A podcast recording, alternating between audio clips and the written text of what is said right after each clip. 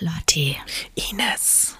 kannst du das glauben, was wir jetzt hier verkünden? Nee, ich kann schon wieder nicht glauben. Es ist so krass. Leute, haltet euch fest an euren Füßen, an euren Händen, am Tisch, wo auch immer ihr euch gerne festhalten wollt, weil wir gehen nochmal auf eine kleine Tour. Also so klein ist sie nicht, wenn man die Hallen sich anguckt, aber die Tour an sich beinhaltet jetzt nicht so viele Termine.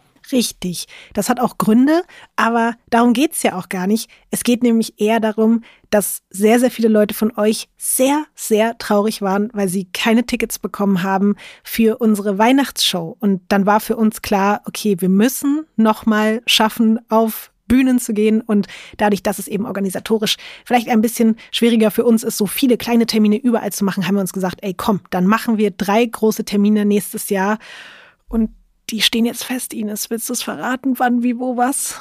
Also Leute, wir sind am 29.03. in Berlin in der Mercedes-Benz Arena. Okay, sorry, ich sag, sag's nicht. Wir sind am krieg Angst. 18.04. in München. Ich sag nicht, wie die Sag's Halle leise. heißt. Flüster, flüster. Vielleicht die Olympiale. Und am 10.05. sind wir in Hamburg in der Barclays Arena. Oh Gott, oh Gott, oh Gott, oh Gott. Also, 29.03. Berlin, 18.04. München, 10.05. Hamburg. Und Ines, weil du hier gerade die, die Zahlen im Griff hast, wann startet denn jetzt welcher Vorverkauf wie wo? Wer kriegt wann welche Tickets? Also, ab dem 6.12. könnt ihr bei uns auf unserer Homepage weird-crimes.de die Tickets kaufen. Am 8.12. startet der exklusive Presale bei Eventim und der reguläre Vorverkauf dann am 13.12. Ja gut, Ines, also dann steht's jetzt fest, wir haben es jetzt öffentlich gemacht, wir haben es jetzt allen gesagt, es gibt kein Zurück mehr und ich weiß auch schon wieder gar nicht, ob wir sagen sollen, die Leute sollen sich beeilen oder was. Ich habe keine Ahnung. Es sind schon wieder so viele Tickets, aber in letzter Zeit bei allen anderen Sachen sind die Tickets immer so schnell weggegangen, dass ich bin komplett überfordert. Ich weiß schon wieder nicht, was passiert, aber ich freue mich unfassbar doll. Und ähm, ja, Ines, wir sehen uns einfach. Wir sehen uns in der Mercedes-Benz Arena. Das ist doch ein Scherz. Wir sehen uns auch noch in der Olympiahalle Ja. und in der Barclays Arena. Heilige Scheiße. Naja, wir freuen uns aber. Macht euch bereit, wascht euch die Füße. Wir sind ready, Leute. Denn ich werde hier keine Füße, also Ines darf eure gewaschenen Füße alle gerne anfassen. Ich werde keine Füße mehr anfassen, aber das macht ihr dann einfach unter euch das aus. werden wir sehen, Lotti. Das wird schön. Das wird ganz, ganz schön. So, aber jetzt widmen wir uns dem neuen Fall, nicht wahr? Liebe Weird Crimes Ultras, eigentlich wollten Ines und ich euch heute verkünden, dass wir auf Tour gehen. Wir wollten euch sagen, wo ihr die Tickets kaufen könnt. Aber naja, dann kam alles ein bisschen anders als erwartet. Wir haben das Ganze schon eben bei Instagram bekannt gegeben und innerhalb von einer Stunde waren alle Tickets weg. Wir haben damit nicht gerechnet. Wir sind vollkommen überwältigt. Klar, es sind jetzt erstmal nur drei Tourdates, aber trotzdem haben wir einfach gedacht, wir dümpeln jetzt hier erstmal mit den Karten vor uns hin und die Hardcore-Fans kaufen. Aber dass das so schnell geht, das haben wir nicht gewusst und wir wollten uns erstmal ganz, ganz doll bei euch bedanken. Wir sind übertrieben happy und wir wissen natürlich jetzt auch gleichzeitig, dass ein paar von euch nicht so happy sind, weil sie eben keine Tickets mehr bekommen haben. Das ist jetzt hier erstmal nur eine kleine Testtour, eben Berlin, München und Köln. Aber das ist nur der Anfang und wir versprechen euch, wir werden nochmal eine richtige Weird Crimes Tour machen und dann gibt's noch mehr Tickets und mehr Vorlauf und dann könnt ihr auch alle kommen. Aber so oder so wollten wir euch einfach erstmal Danke sagen. Freuen uns ganz, ganz doll auf August und unsere kleine Weird Crimes Tour. Aber natürlich geht's jetzt erstmal wie immer weiter hier mit der regulären Folge. Lotti, Ja, Ines? also ich habe von wirklich sehr vielen Weird Crimes ZuhörerInnen einen Beitrag von Funk bekommen, wo drin stand, dass Hummeln Blüten markieren mit ihrem einzigartigen Fußgeruch. So erkennen andere Hummeln, welche Blüten schon geerntet wurden. Weißt du, was ich gerade so geil fand, Ines? Ich war so, ja, ja, ich weiß, welchen Beitrag du meinst, weil ich habe auch ganz oft einen Beitrag geschickt bekommen und dann fängst du von Hummeln an und ich so, äh, okay, ich war jetzt gerade ganz woanders, weil ich habe am Tag ungefähr 200 Mal den Beitrag bekommen, dass Ruja Ignatova Ja. jetzt gesucht wird, die Crypto Queen, jetzt auch quasi mit internationalem Haftbefehl, was auch immer und ich dachte gerade, du redest von dem Beitrag. Das mit den Hummeln, da wurde ich ja vollkommen außen vor gelassen, da hat mich niemand drüber informiert. Ja gut, vielleicht haben die halt Angst gehabt. Natürlich ist das Fußthema ja irgendwo ein bisschen mehr so auf meiner Seite. Aber ist das nicht süß, wenn man sich so vorstellt, diese kleinen Hummelfüßchen, dass die dann da so rumreiben und dann markieren die mit dem Fußgeruch diese Blüten? Das ist wirklich ganz, ganz süß.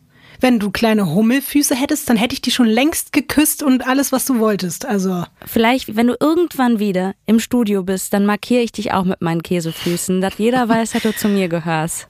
Erst wenn du Hummelfüße hast. Käsefüße sind verboten. Du weißt, diese Parmesanreiben, Käsefüße, die sind wirklich, also die will ich nicht. Hummelfüße, ja. Ich mach mir Hummelfüße.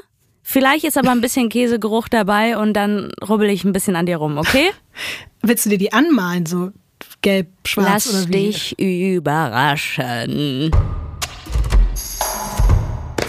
Von Studio Womans.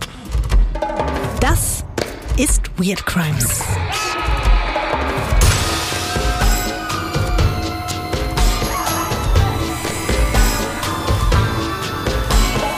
True Crime Podcast über die absurdesten, bizarrsten und unglaublichsten Kriminalfälle. Mit mir, vis-à-vis. Und ich bin Ines Agnoli.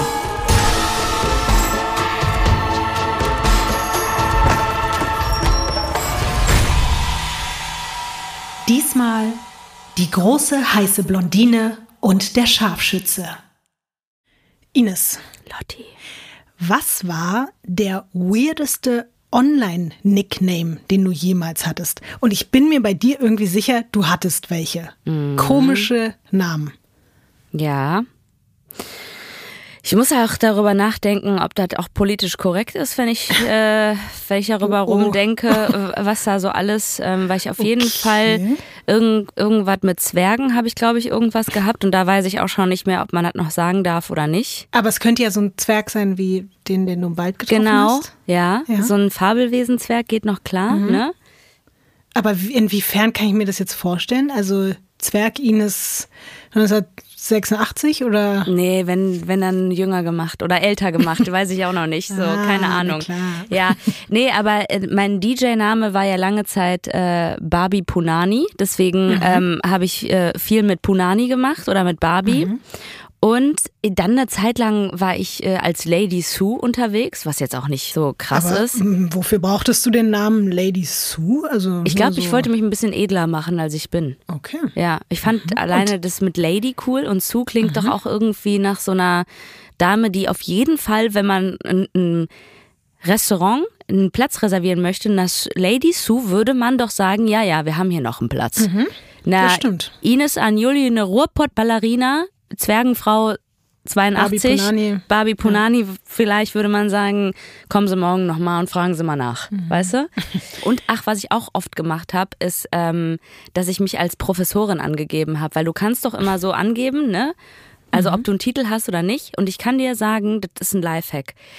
Wenn du dich, wenn du dich für irgendwas anmeldest und du bist Professor Ines Agnoli, ich bin noch nie so einfach aus Abonnements rausgekommen. Okay. Weil die dich dann auch ansprechen, ja, Frau Professor Agnoli, ähm, da regeln wir das, das machen wir auf jeden Fall. Also nur mal so, falls ihr keinen Bock habt, ein halbes Jahr irgendwo auf so einem scheiß Abonnement rumzuhängen. Ich weiß nicht, ob das legal oder illegal ist. Ich sollte das nicht als Empfehlung aussprechen. Ich will nur mal sagen, ich habe damit gute Erfahrungen gesammelt. Es klingt auf jeden Fall wirklich wie ein Weird Crimes Lifehack, den man vielleicht nicht unbedingt umsetzen muss, aber kann im Notfall. Ja. Also nur mal so. Und wenn dann auf jeden Fall bist du nicht schuld, Ines, hoffe ich. Also, Dr. Professor Lady Sue ist aus jedem Vertrag rausgekommen, kann ich euch nur sagen. Du kannst dir jetzt vielleicht anhand dieser Frage schon denken, dass unser heutiger Fall sich zu großen Teilen im Internet abspielt. Und bei dem Fall, den wir heute machen, hatte ich so ein bisschen die Problematik, dass, weißt du noch, bei der Frau ohne Gesicht, da gab es ja so ein bisschen so den Tenor, oh scheiße, ich kenne die Folge schon. Und dann war ich ein bisschen sauer, weil ich dachte, aber Leute, wir haben ja nicht gesagt, das ist der Podcast mit den unbekanntesten Kriminalfällen der Welt, sondern mit den weirdesten. Und wir können natürlich nicht nur unbekannte Fälle machen. Und deswegen dachte ich beim heutigen Fall so, hm, er ist ein bisschen bekannt. Ich freue mich dann auch, wenn die Leute das bei uns zum ersten Mal gehört haben. Aber ab und zu muss es auch Fälle hier mal wieder geben, die einfach auch schon eine gewisse Popularität haben. Aber das Tolle ist ja, wir besprechen es ja trotzdem immer auf unsere Art und Weise. So. Und alleine durch dich und durch die Produktion und auch wie ich das versuche aufzuarbeiten, wird das ja eh immer anders sein als bei den anderen. In der heutigen Geschichte, Ines, wird es um Liebe und Lügen und Rache gehen, aber auch um die Realität, die einen selbst in den Untiefen des World Wide Web irgendwann einholt. Wir sprechen heute über ein virtuelles Liebesdreieck, das vollkommen außer Kontrolle gerät und ein fatales Ende nimmt. Es ist vor allem die absurde Geschichte von Marine Sniper und Tall Hot Blonde. Gibt mir so ein bisschen Katzenkönig-Vibes, als ich so eine Dreiecksbeziehung gehört habe, die ähm, Stimmt. ein schlechtes Ende findet. Wir befinden uns im Jahr 2005. Zwei junge Menschen sitzen zu Hause vor ihren Computermonitoren und treiben sich auf einer Online-Spiele-Website rum. Das ist übrigens noch die Zeit, und du kannst dich dran erinnern mhm. und ich auch, äh, wo die meisten Familien einfach maximal einen Rechner zu Hause haben und es gibt einfach noch keine Smartphones, mit denen man irgendwie 24-7 im Internet abhängen kann. Ich möchte mal ganz kurz sagen, mein Vater hat, glaube ich, zu der Zeit immer noch sich wirklich früh morgens bei Aldi angestellt, wenn etwa wieder Zeit war für einen neuen Rechner und hat da sich wirklich mit anderen Leuten drum geprügelt. Da hat Krass. immer in dem, in der Nähe von dem Dorf, wo ich aufgewachsen bin, gab es ja auch nur ein bestimmtes Kontingent an neuen mhm. PCs, ne? Und die waren immer ganz gut bewertet. Und dann weiß ich noch, mein Vater hat wirklich, der hat sich immer die Prospekte rausgesucht, dann hat er sich halt in den Kalender eingetragen, dann hat er sich an dem Tag Zeit genommen. Für mhm. mich musst du dir auch mal reinziehen, ne? Ach, krass. Und dann hat er sich da morgens früh angestellt, damit ich irgendwie hier meinen neuen Aldi-PC bekomme. Wow. Mhm. Und dann hast du wahrscheinlich auch sehr viel Zeit da drin verbracht, oder? Boah, aber so viel mhm. Zeit. Auch noch zu viel Zeit, bevor es diese Flatrate gab. Ich weiß noch, die allererste mhm. Telefonrechnung, als, als ich Internet bekommen habe, war 400 Mark. Und danach hatte ich meinen ersten Job, weil meine Eltern gesagt haben, so, Jetzt kommen die 400 Mark aber wieder rein. Eieiei. Ich finde es aber wirklich immer noch mal gut, sich das auch ins Gedächtnis zu rufen. 2005 klingt gar nicht so weit weg, aber in der Hinsicht ist es so unfassbar weit weg. Auch für mich, wenn ich zum Beispiel mal irgendwie in den MSN-Chat wollte oder so, dann konnte ich das maximal nach der Schule machen, wenn meine Mutter nicht zu Hause war, weil wir eben auch nur ein so ein riesiges Rechner-Kloppergerät zu Hause hatten. Und dieser Luxus, den man heute hat, dass man immer, wann man will, wie man will, online sein kann, das gab es einfach nicht, als wir groß geworden sind. Deswegen finde ich das irgendwie schon spannend, sich da daran zu erinnern. Und genauso eben der Fakt, was Social Media betrifft, das gab es zu dieser Zeit eben auch in der Form noch nicht. MySpace war zwar so seit zwei bis drei Jahren online, aber war auch noch nicht so bekannt. Also einfach nicht so, dass sich dort irgendwie die halbe Welt versammelt hätte. Facebook gibt es zu diesem Zeitpunkt seit einem Jahr, das ist 2004 gestartet, aber der Durchbruch ist dann erst 2006 gefolgt. Deswegen ist es eben zu dieser Zeit für die meisten Internet-User sowohl für die jüngeren als auch für die älteren Generationen wirklich was sehr, sehr Besonderes zu chatten und sich da in Foren mit fremden Menschen auszutauschen. Die Plattform, auf der sich die Hauptpersonen unseres heutigen Falls austoben, heißt pogo.com. Das ist eine kostenlose Online-Gaming-Plattform, auf der es so Karten und Brettspiele gibt, aber auch welche, bei denen du zum Beispiel puzzeln oder rechnen kannst. Oder, wie es die beiden Menschen in dieser Geschichte tun, pokern. Da gibt es so einen extra Bereich, der für Teenager und junge Erwachsene ausgerichtet ist. Und um dir diese beiden Menschen vorzustellen, fangen wir mal mit Tommy an. Manchmal nennt er sich übrigens auch Tom, aber wir bleiben jetzt hier mal bei Tommy. Du darfst das erste Bild umdrehen. Ei. Okay. Mhm. Es ist ein besonderes Bild. Ja, der sieht so ein bisschen aus wie so ein polnischer Cousin von mir. Cousin vor allen Dingen auch. Äh, ein Cousin. Mit K-U-S-E-N-G. Cousin. Mhm. ja, äh, also ich weiß nicht, wo der ist. Ich glaube nicht Marine oder sowas, ne? Doch, also der hat auf jeden Fall eine Uniform. Ja, okay. Mhm. Und der sieht krass unglücklich aus. Also wirklich so, so sehen die meisten Fotos von meiner polnischen Familie von den Männern aus. Und ich möchte mir jetzt mal ganz kurz sagen, weil wir haben ja auch mal darüber geredet, warum bei den alten Fotos alle immer so depressiv aussehen. Und da haben mhm. uns viele geschrieben, Stimmt. dass es daran lag, dass die Belichtungszeit einfach sehr, sehr lang gedauert hat und deswegen haben die Leute mhm. so ernst geguckt.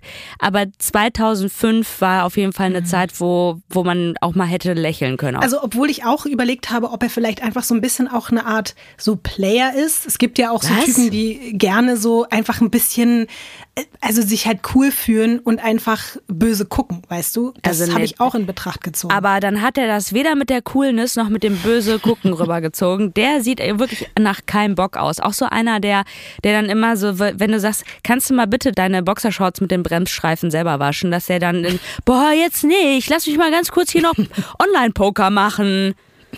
So sieht er aus. Wie alt würdest du äh, Tommy überhaupt einschätzen? Jung. Anfang 20, Ende 19, 18, Anfang 18. 20, ja. 18 ist er zu diesem ja. Zeitpunkt.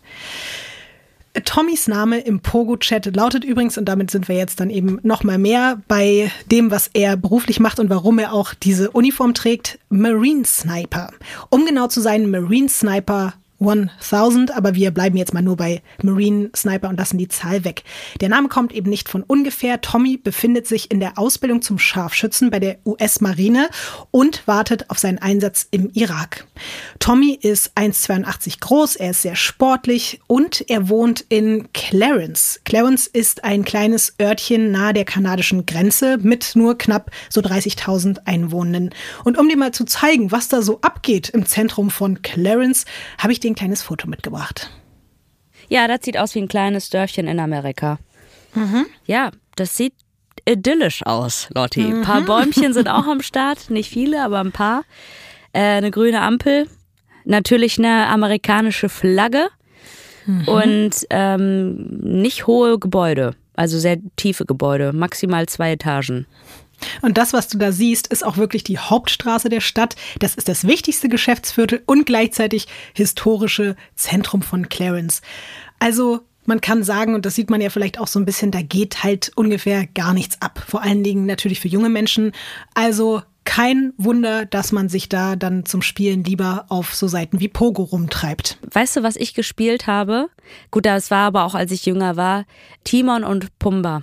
Gab es zum Beispiel ein so ein Spiel, das war so wie Tetris, nur mit Käfern. Und das war grandios. Leider kannten dieses äh, Timon und Pumba Spiel weder eben Tommy, den du jetzt schon kennengelernt Schande. hast, Wirklich? noch Jessie, die ich dir jetzt vorstellen möchte, weil die ist eben auch im April 2005 auf pogo.com unterwegs und ihr Name lautet Tall Hot Blond. In einigen Quellen ist der Name anders geschrieben, also teilweise einfach quasi große, heiße Blondine, manchmal aber auch einfach nur quasi als groß, heiß, blond, je nachdem. Aber wir können uns jetzt auch mal angucken, wie Tall Hot Blond aussieht. Also ich nehme jetzt noch mal noch nicht das Bild und ich bin mir aber ziemlich sicher, wenn jemand so heißt, dass der Moment, wenn man dann die Person treffen würde, nachdem man sich mit der unterhalten hat und das ist der Name, dass man sagen würde, ah, okay, da habe ich mir jetzt was anderes runter vorgestellt. Okay? Nur mal so vorher gesagt. Mhm. Ah, nee. Ah, okay. Jetzt weiß ich natürlich nicht, wer von den beiden das ist. Rechts siehst du Jessie und links siehst du ihre Mutter. Wir können hier leider viele Bilder nicht zeigen von Jessie, weil da auch sehr viele, sagen wir mal, leicht bekleidete Fotos unterwegs sind. Deswegen habe ich hier mal so ein züchtiges Foto gezeigt, was aber auch so ein bisschen ihren Charakter tatsächlich widerspiegelt. Also das passt schon ganz gut zu ihr. Sie ist halt nicht nur tall, hot, blond, sondern sie ist auch eine sehr gute Schülerin, die eben, aber du kannst ja mal selber beschreiben, was du da Die ist siehst. auf jeden Fall, ich weiß jetzt nicht, wie tall die ist, aber die ist auf jeden Fall eine hot blond. Also mhm. rein oberflächlich, so von dem, was, glaube ich, so der Durchschnitt, der Mainstream sagen würde, ist sie auf jeden Fall eine richtig heiße Maus. Mhm. Hat da so ein, ein rotes Ding da an. Äh, das ist, glaube ich, dieser Senior-Abschluss da, ne? wo mhm. die dann diesen Hut tragen, wo dann dieser Pendel dann da so umgelegt wird. Wie heißt er denn? Ich weiß auch nicht, wie es heißt, aber am Ende wird es immer in die Luft geschmissen. Genau, das ist dieser, ja. das ist dieser Hut halt. Darum soll es natürlich auch nicht gehen, aber ich kann dir trotzdem noch ein bisschen mehr von Jessie erzählen. Die ist ebenfalls eben 18 Jahre alt, geht aktuell noch auf die Highschool, die liebt es, Softball zu spielen und die kommt aus West Virginia. Und weil hier einige Weird Crimes Ultras und du vielleicht auch, Ines, tatsächlich schon ein bisschen Baumentzug haben durch die mhm. letzten Folgen, darfst du gerne folgendes nächstes Bild umdrehen. Boah. Das so viel Baum drauf. Da ist eigentlich mhm. nur Baum drauf. Sehr trashig auch, ne? Mit mhm. diesem West Virginia Schriftzug. Hast du das extra ich so schön. Ja. ja. Schön. Ja, es hat mich ein bisschen an so Postkarten auch von der ersten Folge von der Katzenkönig Folge erinnert. Weißt du noch, die Grußkarten vom Möhnesee? Irgendwie hatte ich ein bisschen Vibes davon. Es ist auf jeden Fall eine Postkarte, die ich jetzt im Disney-Studio nicht so hätte gestalten können. Aber wie gefällt dir ansonsten West Virginia? Super, es ist extrem naturreich. Ganz viele Bäume, aber da steht auch The Mountain State. Also ich glaube, mhm. das ist viel zum Wandern. Und mhm. einfach gucken. Genau. Neben diesen Bäumen soll das Foto natürlich auch zeigen, dass man in der Gegend, in der Jesse wohnt, vielleicht wirklich ganz gut wandern kann, aber ansonsten eben auch nicht wirklich was los ist. Ähnlich natürlich wie bei Tommy und dementsprechend hat man viel Zeit und Langeweile. Und so kreuzen sich die Wege dieser beiden Menschen an einem schicksalshaften Tag im April 2005.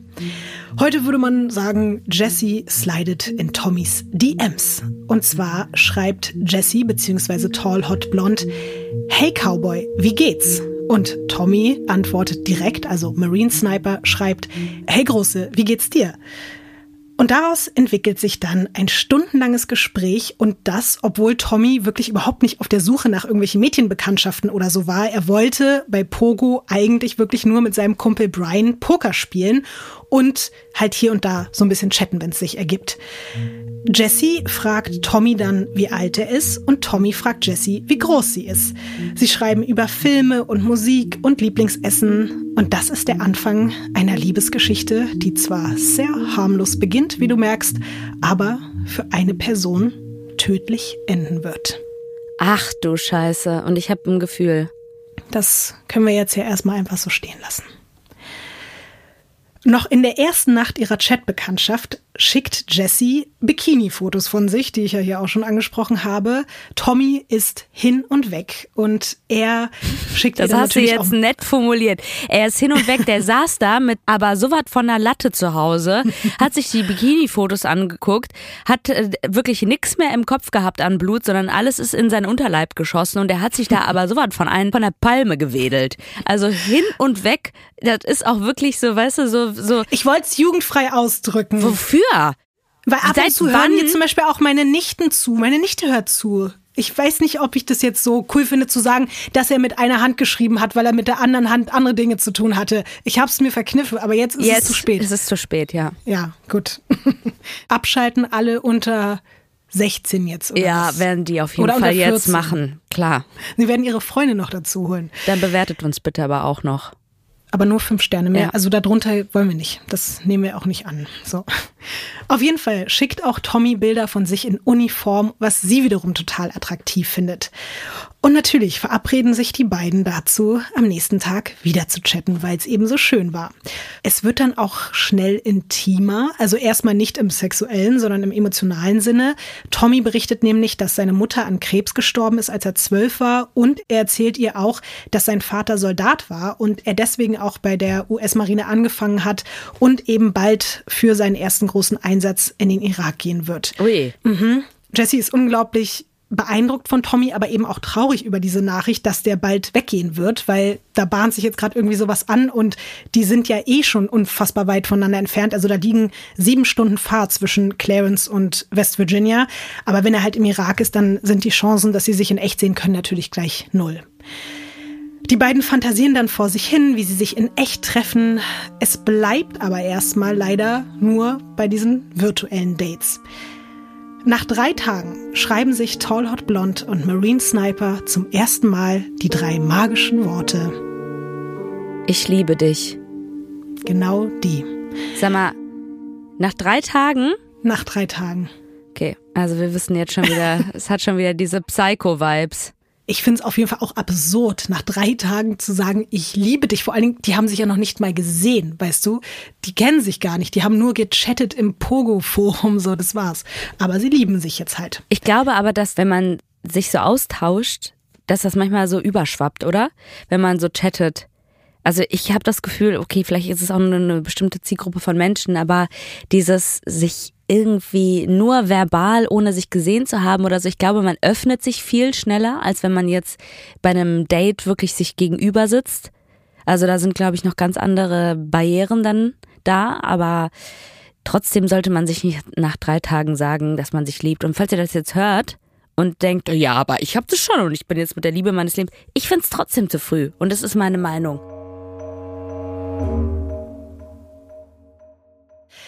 Die nächsten Wochen chatten sie jede Nacht und Tommy kann an nichts anderes mehr denken als an Jesse. Aber seine Abreise rückt näher. Und apropos näher rücken, schlimme Schweineüberleitung. Inzwischen geht's in den Chats der zwei Verliebten äh, auch immer mehr Ficky, zur Sache. Ficky. Ganz genau. Jesse fragt zum Beispiel Tommy irgendwann, wie groß sein Penis ist. Und er antwortet, was denkst du, ja, was er antwortet? Ja, viel zu groß. Ich würde sagen, er geht auf 18 bis 20 Zentimeter. 22. Übertreib halt auch noch. Also wirklich. also. Ich weiß gar nicht, wie, wie groß ist ein durchschnittlicher Penis? 13 irgendwas. Ich glaube 12 oder 13, wirklich? ja. Aber jetzt im irrigierten oder nicht irrigierten, irrigierten Zustand? Zustand? Ja, weil du kannst Wirklich? ja nicht sagen, es gibt ja Fleisch- und Blutpenis. Du kannst da ja keinen Maßstab setzen. Mhm. Also, aber 22 ist schon, das ist eine ordentliche Hausnummer und da, da muss er auch nicht so übertreiben, finde ich. Das ist schon doll. Keine Ahnung. Vielleicht hat, vielleicht stimmt es ja, auch, vielleicht auch nicht. Auch, ja. Weiß man nicht. Auf jeden Fall schreibt er ihr dann, ich wünschte, du wärst nackt. Daraufhin fragt Tall Hot Blond, was würdest du dann machen? Marine Sniper, dich anstarren. Tall Hot Blond. Super. Ist das alles? Fragezeichen. Marine Sniper, nö. Du könntest die Magie zu spüren bekommen. Tall Hot Blond, mach Liebe mit mir, Tommy. Das geht ja alles voll, oder? Also es ist jetzt nicht so peinlich, würde ich sagen. Also es mach geht. Liebe mit mir ist ja eigentlich auch noch nett formuliert.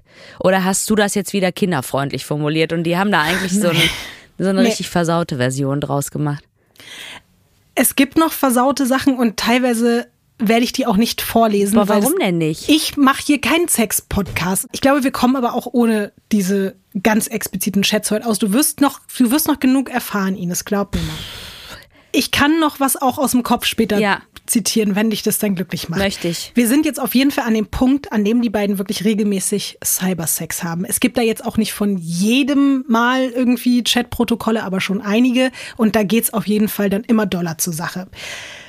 Irgendwann kommt aber der Tag, vor dem die beiden die ganze Zeit Angst hatten. Er muss als Scharfschütze in den Norden Iraks. Tall Hot Blond und Marine Sniper verabschieden sich, ohne zu wissen, wann und ob sie jemals wieder Kontakt haben werden. Nach einigen Wochen hält es Jessie aber nicht mehr aus, also schreibt sie ihrem Freund im Pogo-Chat, in der Hoffnung, dass da irgendwie was passiert. Statt einer Antwort von ihm meldet sich aber sein Vater, der weiß Bescheid über die Beziehung von den beiden und der äußert seine Bedenken, dass diese junge Liebe Tommy bei seinem Einsatz ablenken könnte. Aber Jesse fleht den Vater so verzweifelt und lange an und versichert immer wieder und immer wieder, wie ernst sie es mit seinem Sohn meint, dass er ihr irgendwann seine Adresse in Clarence gibt, wo eben auch eigentlich Tommy wohnt, weil Jesse ihrem geliebten Tommy unbedingt eine Art Care-Paket zukommen lassen will. Und Tommys Vater verspricht dann so ein bisschen zähneknirschend, der findet das eigentlich nicht so cool, aber denkt sich so, naja, okay, gut, dann mache ich das jetzt halt, dass er das Paket von ihr dann in den Irak weiterschicken wird zu Tommy. Ines, stellen wir uns jetzt mal rein hypothetisch vor, du hättest jetzt einen Internetfreund, der gerade im Kriegseinsatz ist und du möchtest ihm ein Care-Paket schicken. Was würdest du da reinpacken? Ja, auf jeden Fall Snacks, ähm, vielleicht ein Foto von mir selber, ne? Aber vielleicht. Von was? Ja, vielleicht nicht in Unterwäsche, keine Ahnung, weil das ist ja dann auch sowas, ich stelle mir dann vor, dann würde das weitergegeben werden. Ähm, mhm. Und er ist ja auch immer noch in einem Kriegseinsatz. Ja, und ich, ne? ich weiß jetzt natürlich nicht, ich würde natürlich irgendwie versuchen, durch die Gespräche, was Privates, wo man rausgefunden hat, das mag die Person oder so, dass man, keine Ahnung, wenn die jetzt sagt, ich lese total gerne den Mickey Maus, dann würde ich ja noch ein Mickey Maus Heft reinpacken oder sowas halt, ne? Mhm. Ich kann mir aber vorstellen, dass die da eine getragene Schlüpper reinmacht ein Nacktfoto von sich selber und vielleicht noch ein zweites Nacktfoto. Das ist dann das Care-Paket von ihr. Ich würde sagen, du hast ziemlich gut geschätzt. Wir fangen mal mit dem romantischen Teil an. Er bekommt eine Kette mit einer Herzhälfte als Anhänger und von dem die andere Hälfte eben an ihrem Hals jetzt hängt. Vor allem bekommt er aber Bilder von Jessie in Dessous und er bekommt mehrere Tangas ja. und Unterhosen von ihr ja. getragen. Ja, sich das selber dann als Jessie quasi vorzustellen, ich trage jetzt hier mal so eine Unterhose und schicke die dann in dem Wissen, dass die, das, die dann über den Vater geht in den Irak, finde schon ganz schön heavy so, aber okay, cool. Ich frage mich, wie lange trägt man die Schlüpfer? Weil ich sag mal so, wenn ich eine 24 Stunden Polyester-Schlüppi getragen habe, die dann noch weiß ich nicht, zwei Wochen lang in einem Paket vergammelt, dann ist das wirklich endgegnermäßig und dann würde sich, glaube ich, auch der Pogo-Chat danach auflösen. Also keine Ahnung, ich verstehe diese Faszination eh nicht so an getragenen Sachen. Weißt du, ich verstehe, ja. wenn man so ein T-Shirt hat und man mag den Eigengeruch, also von dem anderen, ne? Aber ich hatte noch nie das Bedürfnis, eine getragene Boxershorts von irgendeinem Ex-Freund von mir bei mir zu haben, um diesen wirklich, diesen Eier und Penis in Kombination Geruch, der da Uff. drin war, irgendwie oh, bei mir yes. zu haben, weil ich dann denke, ja, jetzt fühle ich mich der Person auf jeden Fall näher und das, das, das schweißt uns noch mehr zusammen und das, da, da merke ich gerade, da wurde mein Herz noch mehr geöffnet. Vor allen Dingen bezahlen ja aber Menschen sehr viel Geld für genau das. Also vielleicht nicht unbedingt für Eier und Penis äh, Boxershort-Geruch, aber für getragene Slips von Frauen bezahlen ja Männer unfassbar viel ja, Geld. Ja, aber ich frage mich auch immer, was ist die Faszination? Vielleicht kann ja jemand, der sich so Schlipper regelmäßig kauft, uns mal schreiben, bitte bei Weird Crimes, einfach unterstrich Podcast. Schön eine anonyme ja. Nachricht bei Instagram mit einem Fake-Profil und einfach mal diese Faszination erklären. Oder auch jemand, der selber für sehr viel Geld seine Unterhosen verkauft. Vielleicht können wir das ja nochmal aufklären. Von allen Seiten. Würde ich gut Wenn finden. es uns ja alle irgendwie interessiert. Ja. Ja, ein paar Tage nachdem Tommy das Paket bekommen hat, kann er dann endlich auch vor Ort ins Internet und er meldet sich natürlich sofort bei ihr und verkündet direkt, auf welche Art und Weise er sich für ihr Care-Paket bedankt hat. Er schreibt Jessie, dass er sich Always and Forever auf seinen Arm tätowieren lassen hat, zusammen mit einem Herz, in dem Jessie steht. Ach du Scheiße. Mhm. Oh Gott, die haben sich nicht ein einziges Mal gesehen. Ja, genau. Jessie ist davon wiederum so gerührt, dass sie ihrem Tommy daraufhin eine kleine Fotoslideshow bastelt, untermalt mit einem Song, der fortan der Soundtrack ihrer sehnsüchtigen Liebe werden wird. Die Fotos zeigen wir jetzt an dieser Stelle mal auch wieder nicht. Die sind ein bisschen zu intim, aber in den Song hören wir natürlich jetzt mal rein und ich weiß nicht, wie es dir geht, aber bei mir löst der Gefühle aus und wenn ich mir jetzt gerade vorstelle, wie dazu diese Slideshow mit diesen Bildern von Jessie Nackt. vor Tommys Augen läuft, teilweise halt wieder ganz viel in Unterwäsche und Bikinis und so, aber wir hören jetzt erstmal den Song. And with you it's a moment of treasure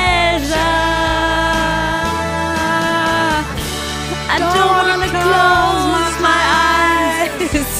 I don't wanna fall asleep cause I miss you, babe. And I don't wanna miss a thing. Cause even when I dream of you. Liebst du ihn oh Gott, ich liebe den Song so, so dolle. And I don't wanna miss a thing. Schön, oder? Besonders auch für unsere ZuhörerInnen gerade, dass wir mitgesungen haben. Das mhm. ist richtig, richtig schön ja. gewesen. Weil der Song ist so toll. Und natürlich wird dieser Song er muss jetzt natürlich auch in die Weird Crimes Playlist. Ich habe gedacht, das ist wirklich auch prädestiniert dafür.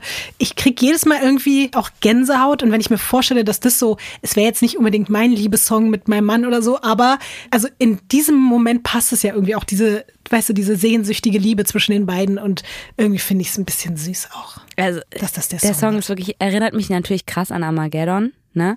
Aber ja, ist halt stimmt. einfach boah, so ein guter Song. Beide hören dieses Lied immer, wenn sie sich vermissen und das passiert natürlich oft, weil Tommy ist weiterhin im Irak, kann ihr zum Glück aber trotzdem ab und zu schreiben und durch diese permanente Sehnsucht scheint auch die Liebe zwischen den beiden immer weiter zu wachsen und das zeigt sich dann besonders an Weihnachten 2005. Die beiden kennen sich jetzt seit acht Monaten, haben sich noch nie im echten Leben gesehen und dennoch fragt Tommy, seine Internetliebe. Jessie, natürlich im Pogo-Chat, ob sie ihn heiraten möchte.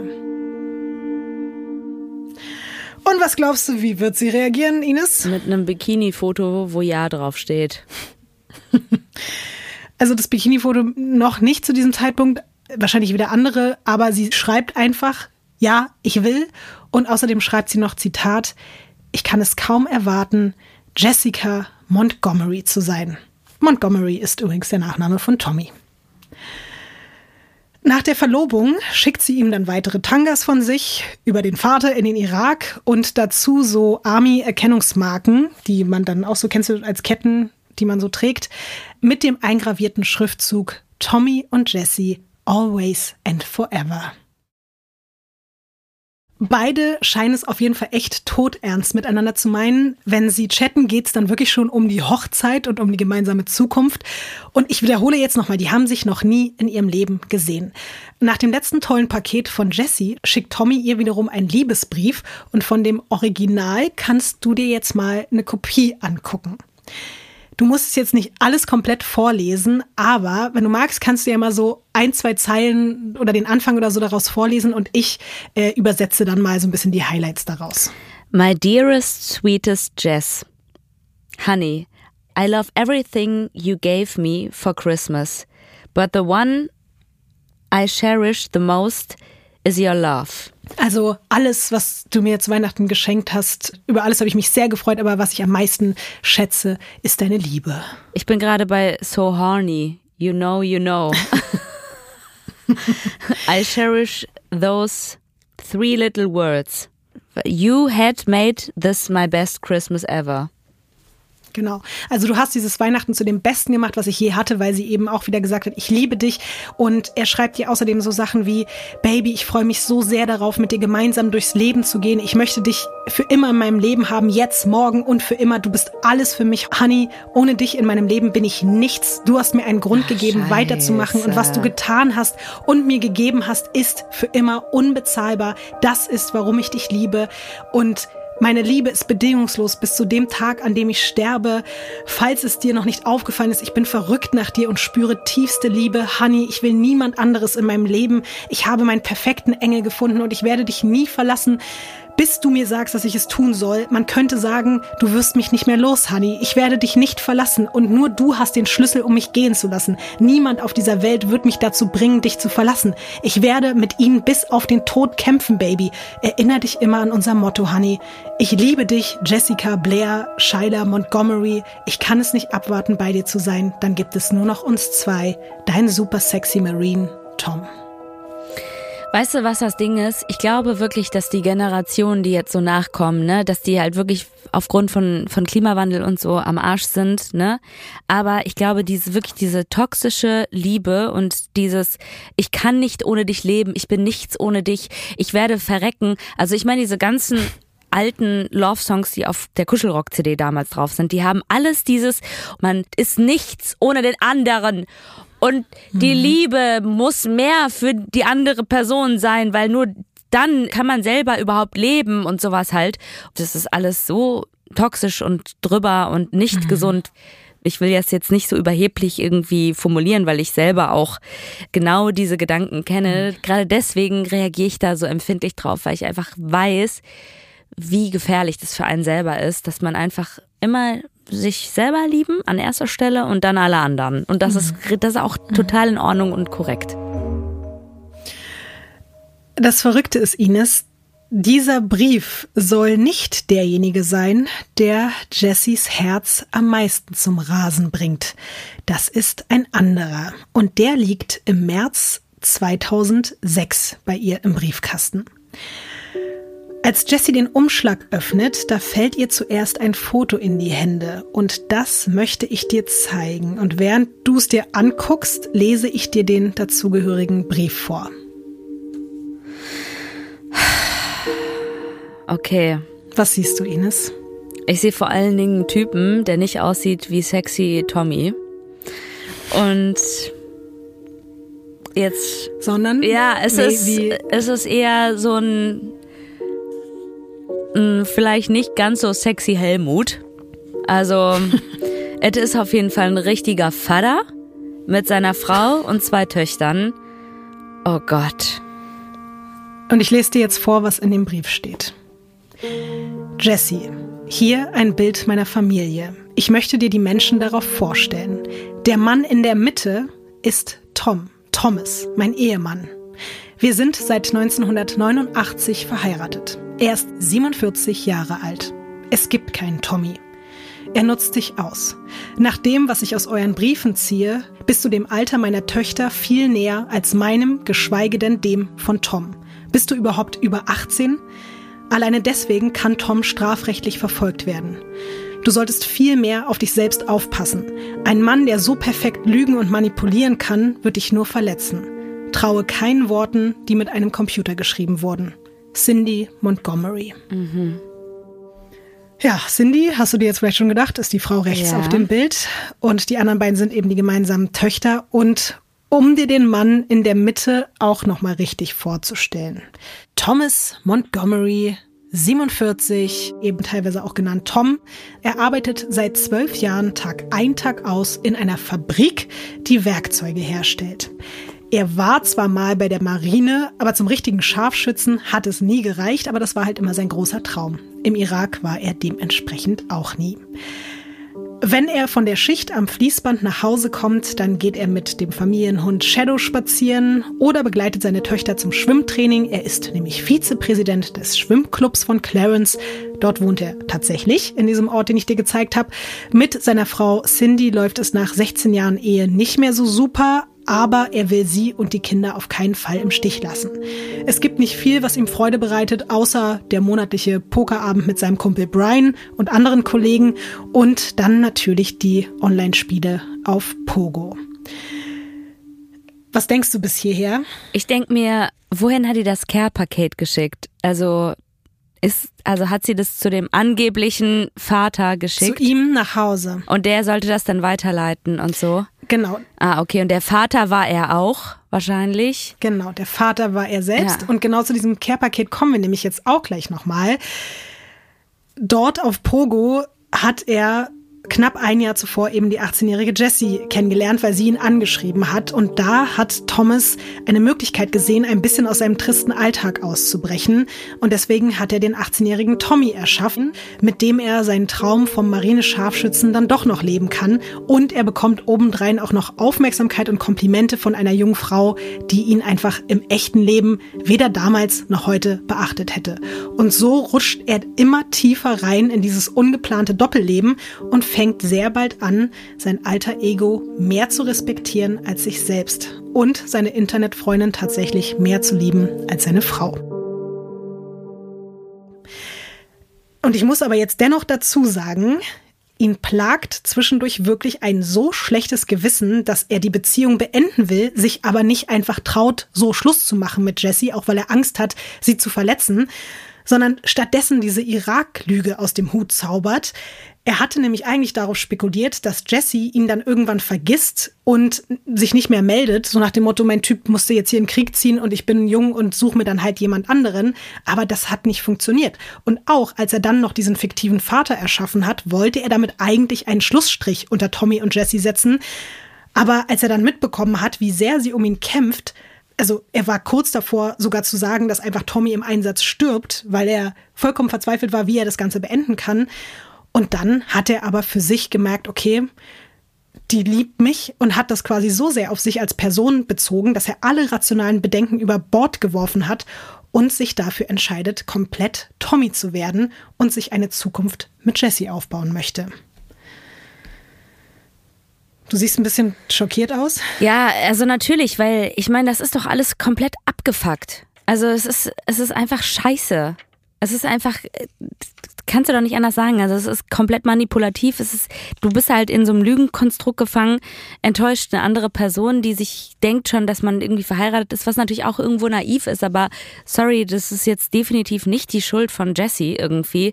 Der verletzt seine Familie, seine, seine Ehefrau, seine, seine Töchter. Und ja, scheiß auf dieses, dass er da raus wollte. Ich frage mich aber auch, hat Jesse nie Fotos bekommen von, von Tom? Nur dieses eine, was ich am Anfang gesehen habe. Das ist so krass. Er hat ihr einfach 30 Jahre alte Bilder geschickt. Auch das, was du am Anfang Ach, gesehen hast, ist 30 Jahre alt. Das Ach, ist das er vor 30 er vor 30 Jahren. Jahren. Ja. ja. Ah. Er hat wirklich ah. ganz ausgewählt äh, geschafft, ein paar Bilder zu schicken und die dann teilweise auch so bearbeitet, dass man nicht sehen konnte, dass die eben 30 Jahre alt sind. Und dann hat er aber auch immer gesagt, ja, ich bin jetzt hier gerade im Irak, ich kann gerade keine Fotos schicken, ich habe hier keine Fotos auf dem Computer, ich kann keine machen. Also er hat dann auch immer Ausreden gefunden, aber er hat ihr ein paar einfach geschickt von sich, die wirklich aus der Zeit stammen, in der er 18 war. So. Deswegen, es war quasi irgendwie schon er selbst, aber einfach eine jüngere Version von sich, die er dann noch zusammen mit sehr vielen fiktiven Informationen gefüttert hat. Und ich habe dir ja gerade schon erzählt, dass er sich dann entscheidet, wirklich Tommy zu werden. Und es gibt dazu eine Notiz, die er 2005, 2006 an Silvester geschrieben hat. Und die hat man später an seinem Arbeitsplatz gefunden mit folgendem Inhalt. Zitat. Am 2. Januar 2006 hört Tom Montgomery, 46 Jahre alt, auf zu existieren und wird durch einen 18-jährigen, vom Kampf gezeichneten Marine ersetzt. Er hat 2,5 Millionen Dollar auf dem Konto und ist gut aussehend wie ein rothaariger Harrison Ford. Sein Penis ist 22 Zentimeter groß und er hat keine Erektionsstörungen mehr. Er zieht nach West Virginia, um mit der Liebe seines Lebens zusammen zu sein. Ich finde es auf jeden Fall gut, dass es keine äh, Hobbys oder Charaktereigenschaften gibt, aber dass man sehr viel über seinen Penis weiß. Mhm. Also so auf dem creepy Level, wie doll findest du jetzt so diese, diese Notiz? Schon relativ weit oben. Mhm. Also wirklich, auch dass das so irgendwo bei der Arbeit da so klebt, mhm. das finde ich schon ziemlich heftig. Bevor er sich aber darum kümmern kann, diesen Plan in die Tat umzusetzen, war seine Frau eben schneller als er. Und die ist irgendwann skeptisch geworden, weil Thomas halt einfach Nacht für Nacht am PC verbracht hat und teilweise gar nicht mehr schlafen gegangen ist, sondern wirklich direkt von seinem Schreibtisch zu Hause zur Arbeit gefahren ist. Und dann hat sie irgendwann einen dieser Liebesbriefe mhm. oder dieses Care-Paket inklusive der Dessous von Jessie gefunden und hat sich dann aber entschieden, ihrer Nebenbuhlerin nicht als wütende Ehefrau zu schreiben, sondern so ein bisschen als Mutter, die ihr einen Rat mit auf den Weg gibt. Also die meinte das auch wirklich ernst, ihr zu sagen, bitte pass auf dich auf. Die hat so. ja selber auch zwei Töchter. Ich glaube, das macht halt auch was ja. mit einem. Total. Von Thomas hat sie sich trotz ihrer Fassungslosigkeit noch nicht so richtig getrennt, aber er muss zumindest seitdem im Keller schlafen, was für ihn noch nicht mal das Schlimmste nee, ist. Da hat er ja noch mehr Zeit. Es ist aber tatsächlich so, wie du sagst, dass Thomas dadurch eigentlich noch mehr Zeit hat, am Computer rumzuhängen. Aber das Schlimmste ist eben, dass er seit Ewigkeiten nichts von Jesse gehört hat. Als sie ihm endlich antwortet, wird natürlich auch klar, warum. Sie hat nichts als Hass und Verachtung für ihn übrig.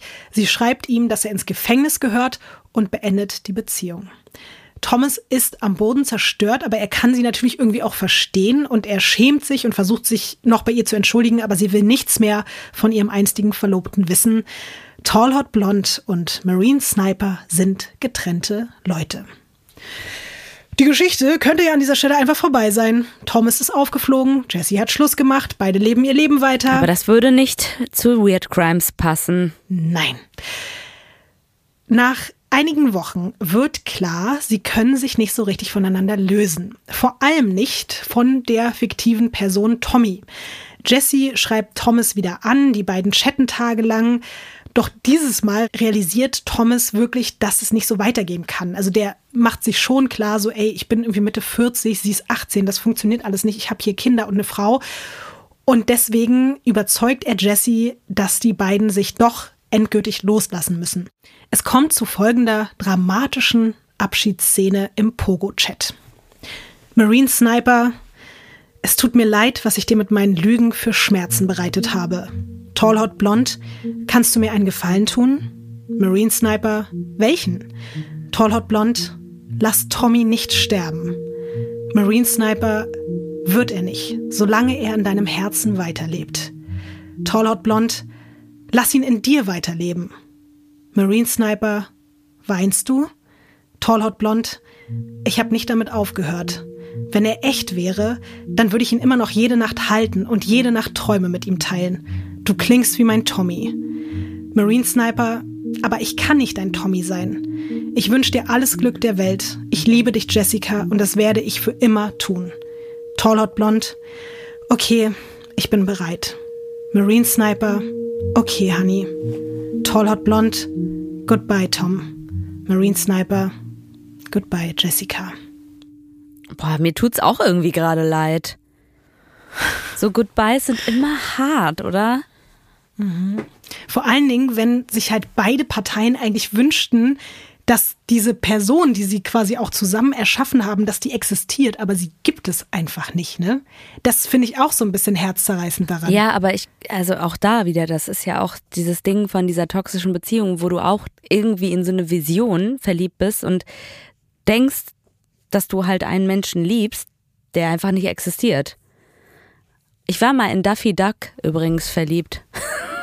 Was? Okay, in diese Ente. In diese kriminelle Ente. Oder was? Ja, ich hatte eine Jahreskarte von Moviepark, diesem Freizeitpark.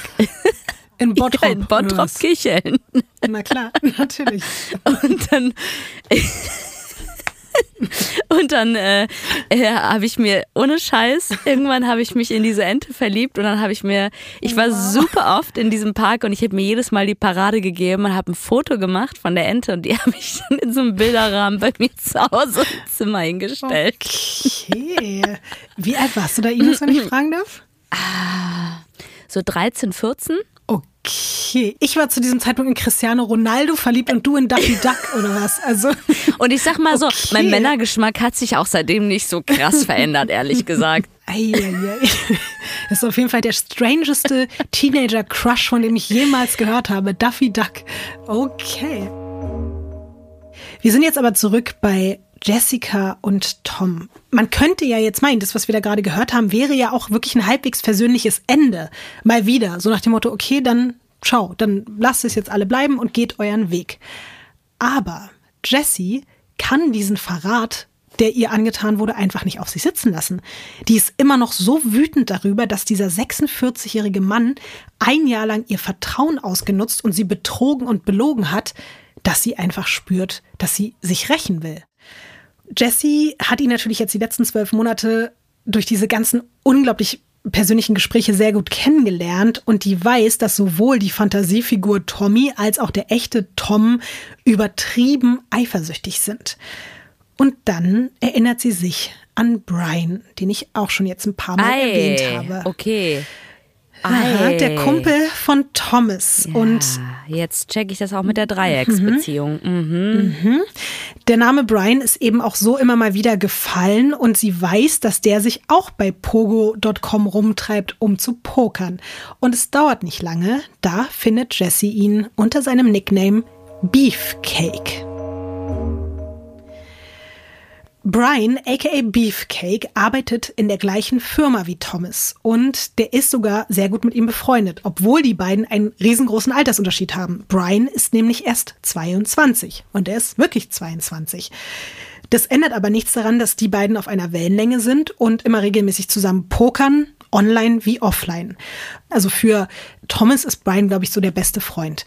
Und auch von Brian bekommst du jetzt ein Bild. Wow.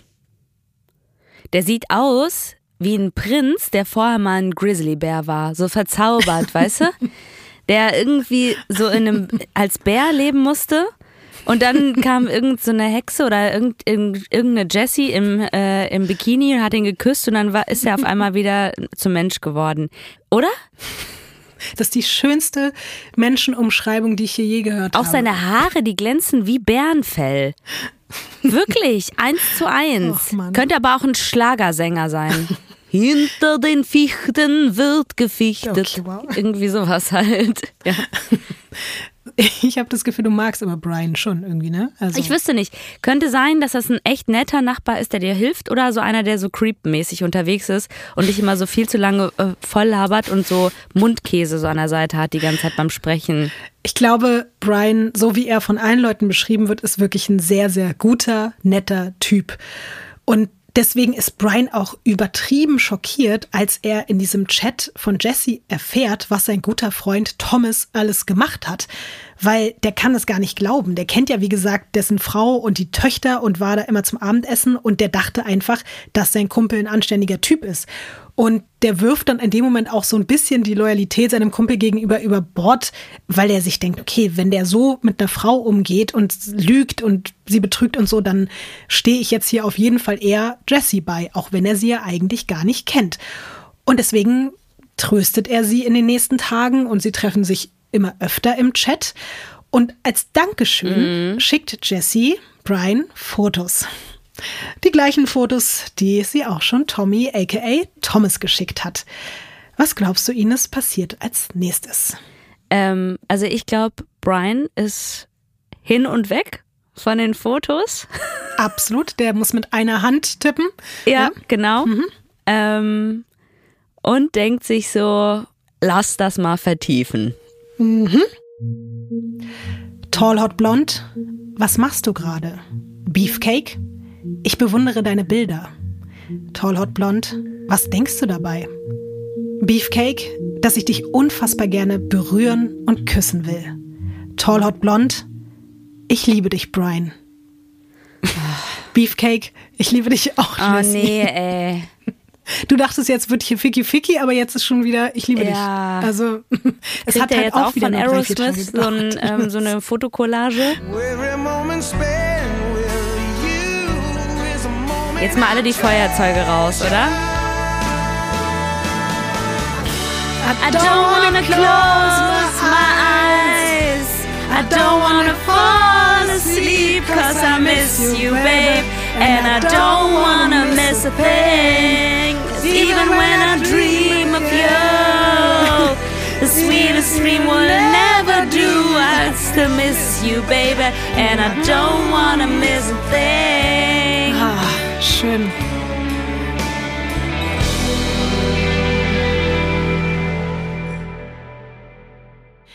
Wir waren ja gerade bei dem Liebesgeständnis zwischen Brian und Jesse und natürlich folgt darauf auch der erste Cybersex. Und spätestens jetzt ist Brian Jesse komplett verfallen. Er hat das Gefühl, in ihr seine große Liebe gefunden zu haben und Jesse scheint es ähnlich zu gehen. Sie fängt jetzt sogar an, ihre neue Liebe öffentlich im Pogo-Forum zu zelebrieren, was für Brian ein eindeutiges Zeichen ist, dass sie wirklich zu ihm steht, obwohl er auch Thomas mitlesen kann. Oder sagen wir eher genau, weil Thomas mitlesen kann. Jessie möchte ihren Ex-Verlobten nämlich einfach nur demütigen. Davon weiß Brian leider nichts. Er ist nämlich nur Mittel zum Zweck. Sie überzeugt Brian dann auch, dass er in den öffentlichen Chatgruppen dieser Spielewebsite, aber auch in der Firma, wo die beiden Männer arbeiten, Andeutungen macht, dass Thomas, aka Marine Sniper, pädophil ist. What? Und das spricht sich natürlich rum. Und es ist dann sogar so, dass Thomas wirklich aus verschiedenen Chaträumen ausgeschlossen wird, was für ihn eine totale Katastrophe ist, weil das Internet halt ja so sein Raum war, in dem er sich bewegen konnte und so ein bisschen auch den Sheriff und den Marine Sniper da spielen konnte. Und plötzlich darf er nicht mehr mitmachen.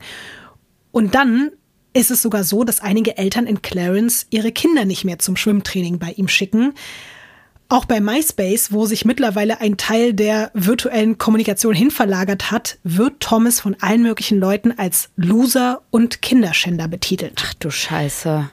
Mhm. Und als Thomas Montgomery das mitbekommt, verschwimmen plötzlich alle Grenzen zwischen Realität und Internet. Er stellt sowohl Jesse als auch Brian zur Rede. Jesse behauptet, auch sie bei Pogo wieder. Ja. Meine mhm. Güte. Also jemanden zur Rede stellen bei Pogo, ja. das ist ja auch wirklich ein lowes Level auf einen zur Rede stellen.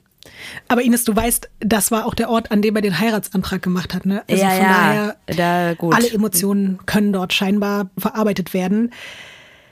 Also Jesse kann man jetzt irgendwie sich denken, tut so, als wenn sie von all dem überhaupt nichts wüsste. Sie beichtet ihm dann aber, dass sie und Brian sich sogar im Videochat gegenseitig voreinander ausgezogen haben.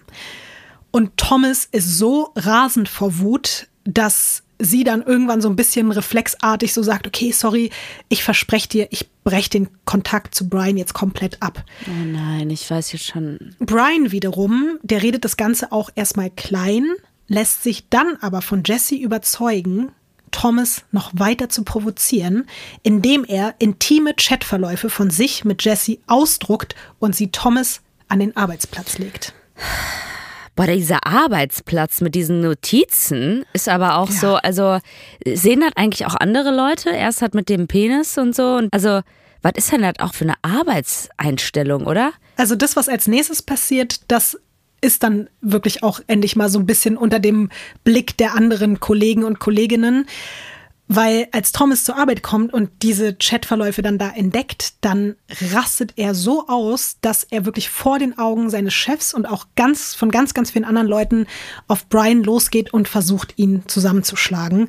Aber die Kollegen können ihn halt festhalten, er bekommt eine Verwarnung und da denken sich dann schon alle so, okay, alles klar, was geht hier ab? Aber es greift dann auch keiner weiter groß ein. Ist ja jetzt schon so katastrophal. Tommy ist schon so gedemütigt und absolut, also wirklich richtig uncool, was der gemacht hat. Definitiv. Aber ich muss schon sagen, natürlich auch das, was dann Brian da mitmacht, das ist, entspricht, glaube ich, auch überhaupt nicht seinem Charakter. Also auch da kann man eigentlich sagen, dass viele Leute gesagt haben, sowohl Brian als auch Thomas sind beide durch ihren Einfluss ganz andere Menschen geworden, die sie vorher so nicht waren. Und das durch ist natürlich die Bikini-Fotos. Ja.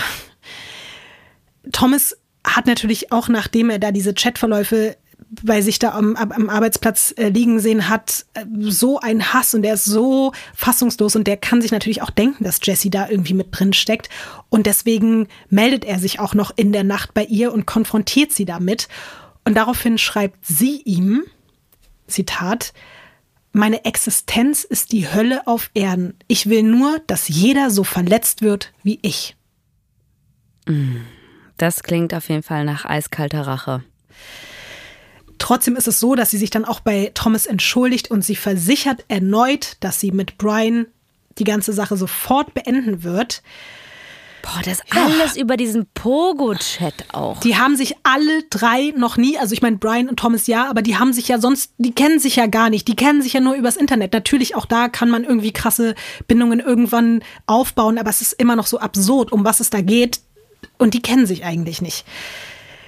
Wie gesagt, sie versichert und, und beteuert und schwört, dass sie nicht mehr mit Brian irgendwas zu tun haben wird.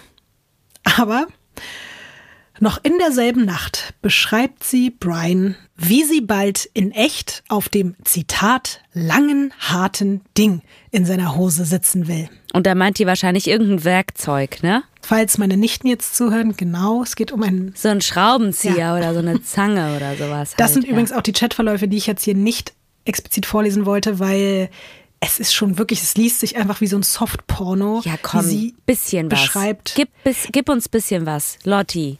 Los. Ines, ich habe das jetzt hier nicht, ich müsste, ich muss das nämlich alles immer erstmal abtippen und übersetzen. Das ist, dauert jetzt zu lange, aber ich kann dir aber sagen. Just a little bit. Es waren halt dann so, es war so dieses, es wird, es ist halt so explizit dann, wie gesagt, sie setzt sich auf dieses harte, lange Werkzeug. Ja. Nein, kein Klamottenfick. Das ist dann schon wirklich, wie er sein langes, hartes Werkzeug in sie hineinschiebt und das Um sie wird so dann zu reparieren. Ja, genau. Der möchte die Glühbirne da wieder reparieren, die dann da ganz genau ganz schön am und Glühen dabei, ist. Und da, dabei ist es dann aber so, dass durch dabei die eine. Leitung, eine Wasserleitung und dadurch ist alles sehr feucht, weil Ja. da geht was kaputt und dann ist Klar. alles sehr sehr feucht da Und dann in dem Bereich. kippt da noch eine Kerze um. Auf, auf, Ja. auf einmal ist da überall Ja. weißer Wachs und sowas Ja, halt. genau, Das genau. muss dann weggewischt werden. Ja. Hin Mhm. und weg. Gut, so, dann machen wir jetzt mal weiter. Diese ganze Chat-Explosion mit der, mit der Hitze und der Wärme und den Flüssigkeiten und so äh, spitzt sich so zu, dass Jesse am Ende sagt, okay, alles klar, Brian, du musst mich besuchen kommen. Und zwar nächstes Wochenende. Es ist nämlich so, dass Jessie sturmfrei hat. Ihre Mutter ist nicht zu Hause und deswegen fragt sie Brian, ob er zu ihr nach West Virginia kommen möchte. Und Brian willigt natürlich überglücklich ein, der kann es kaum erwarten. Darauf hat er die ganze Zeit gewartet.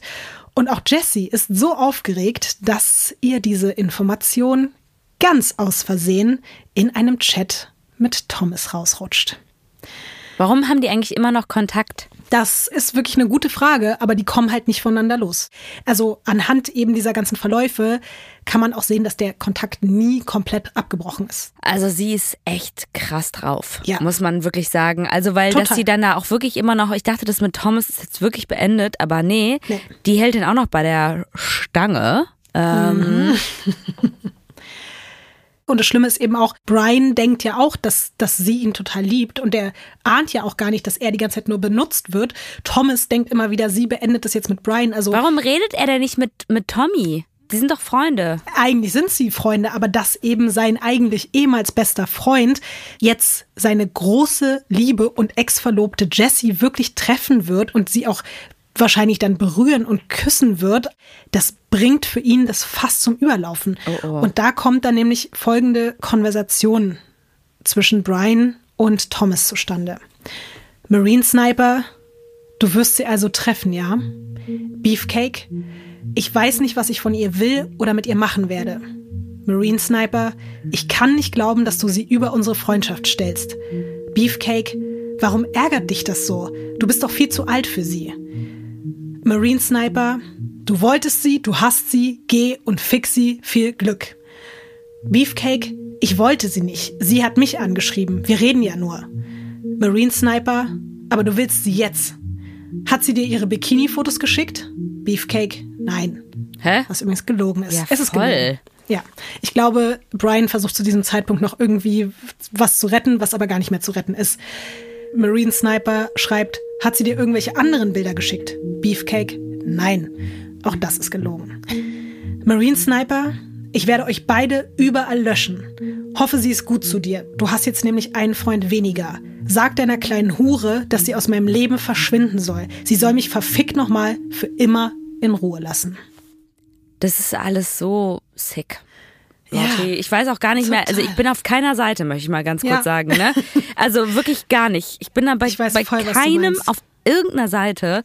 Aber ich dachte gerade so, weil er sie so beleidigt und das ist ja eigentlich irgendwie ähm, Mhm. nicht cool, aber dann denke ich mir auch so, irgendwo versteht man es ja auch, oder? Dass er da sowas wie Hure zu ihr sagt. Ja, ich wollte genau da nämlich auch noch was dazu sagen, weil ich lese ja hier immer nur Auszüge vor, weil diese ganzen Chatverläufe zwischen allen dreien, egal in welcher Konstellation, die gehen über tausende Seiten. Alleine dieser Absatz ging bestimmt über 15 oder 20 A4-Seiten. Das ist absurd. Also ich will jetzt natürlich auch nicht, dass jemand anfängt, jetzt groß Sympathie oder Mitleid mit Thomas zu entwickeln, weil teilweise hat er noch viel schlimmere Dinge gesagt und Ausdrücke auch benutzt, explizit, die ich jetzt hier wirklich weggelassen habe, weil ich das einfach schlimm finde und weil ich auch nicht will, dass das so reproduziert wird. Mir geht's genauso wie dir. Irgendwie finde ich alles scheiße. So, ich denke mir halt, Brian hat sich auch super krass manipulieren lassen, aber ist vielleicht noch am wenigsten so, dass er von sich aus versucht, da äh, Zwietracht zu, zu sehen. Aber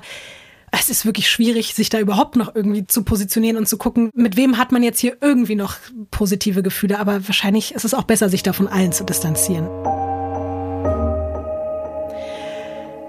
Ja, nur ein paar Tage nach dieser Konversation, die ich dir gerade vorgelesen habe, zwischen Brian und Thomas, sitzt Brian dann wirklich in seinem Van auf dem Weg, diese sieben Stunden Fahrt hinter sich zu bringen, um seine Freundin Jessie endlich in Real Life zu sehen.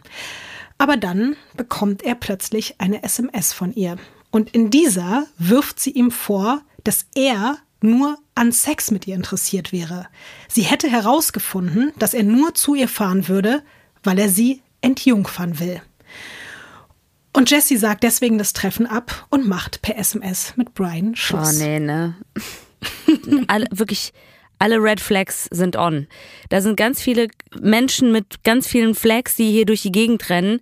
Und ich bin aber selber verwirrt, weil ich weiß gerade nicht mehr, welche Flag jetzt für was irgendwie da ist und too much. Brian zum Beispiel als Involvierter ist selber auch verwirrt, weil der wollte nicht nur dahin, um mit ihr irgendwie Sex zu haben, sondern der hat ja wirklich Gefühle für sie aufgebaut und deswegen fährt er dann total geknickt zurück nach Hause und ist sich ziemlich sicher, dass sein lieber Kollege und Freund Thomas dafür verantwortlich ist. Okay, aber davon abgesehen, ich glaube, auch bei ihr ist es jetzt nicht ganz so unsexuell. Ja. Den Vorwurf finde ich jetzt schon in dieser Konstellation nach all dem, was so abgelaufen ist, jetzt ein bisschen übertrieben.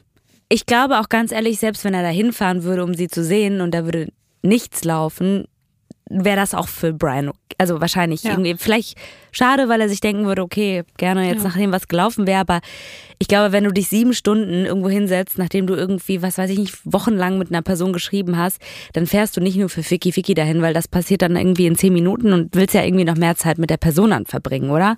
Ich möchte auch Brian jetzt hier nicht glorifizieren, aber auch da würde ich sagen, er hat einfach eine Art Liebe zu ihr aufgebaut, so absurd es auch klingt, aber auch da ist das Ding, die sind halt, sie ist 18, er ist 22, die haben viele Gemeinsamkeiten und der ist halt auch überhaupt nicht übergriffig oder so und deswegen verstehe ich auch umso mehr, dass ihn das total kränkt und total traurig und sauer macht, dass ihm das plötzlich unterstellt wird und er halt einfach wieder nach Hause fährt. Du kannst ja gerne mal raten, welche Person daraufhin mit welcher anderen Person wieder fleißig Kontakt aufnimmt. Jesse mit Tommy. Ganz genau. Zwischen Jesse und Thomas geht alles wieder von vorne los. Mal sind sie irgendwie wütend aufeinander, machen sich gegenseitig Vorwürfe, dann bemitleiden sie sich selbst, weil sie wegen ihres Altersunterschiedes und der Umstände nicht zusammen sein können, dann sehen sie sich gemeinsam nach Tommy, dann haben sie wieder Cybersex. Aber eine Sache lässt eben Thomas wirklich einfach nicht los. Und das ist diese Sache mit Brian. Der kann nicht aufhören, über ihn zu sprechen. Thomas bezeichnet sich selbst in diesem Pogo-Chat als schlimmsten Feind, den man haben kann. Und er erzählt Jesse, dass er Brian nach der Arbeit um ein Haar überfahren hätte. Warte mal, aber wie, wie, der hat, also Thomas hat sich selber als den schlimmsten Feind bezeichnet. Sprich, mhm. man darf mich nicht als Feind haben, weil sonst passiert dir was Schlimmes. Ganz genau, ja. Jessie beteuert dann immer wieder, dass sie keinen Kontakt mehr zu ihm hat und auch nie wieder haben wird. Und Thomas warnt Jessie und sagt, dass jemand mit Blut bezahlen müsste, wenn sich daran etwas ändert. Ui. Gut, ich habe die ganze Zeit in meinem Kopf hin und her überlegt, wer killt jetzt wen, in wessen Auftrag? Mhm. Alles klar. Jetzt habe ich ein Gefühl langsam dafür statt mit Brian zu chatten, so wie sie ja quasi eben gewarnt wurde, was sie auf jeden Fall nicht tun darf, schickt sie anderen Männern aus dem Pogo-Forum Bilder von sich. Und Thomas bekommt das mit. Folgender Gesprächsverlauf entsteht. Marine Sniper, macht es dir Spaß, mir weh zu tun? Warum kannst du mich nicht einfach gehen lassen, wenn du mich nicht in deinem Leben haben willst? Tall Hot Blond, aber ich will dich doch in meinem Leben haben, Tom. Marine Sniper, Macht dir mein Leid so viel Spaß, dass du mich deswegen nicht gehen lassen willst? Tall Hot Blond, ich will doch gar nicht, dass du leidest. Marine Sniper, werden deine Panties feucht, wenn du meine Gefühle für dich verletzt? Jesse, ich warne dich, leg dich nicht mit mir an. Ich weiß nicht, wie es dir geht, aber der Typ ist natürlich komplett schrecklich. Sein Verhalten ist extrem toxisch und trotzdem kann man ihn halt so ein klitzekleines bisschen verstehen. Einfach nur in seiner Verzweiflung, dass er sich halt so als Spielball führt, aber darüber hinaus natürlich null Verständnis für dieses Verhalten.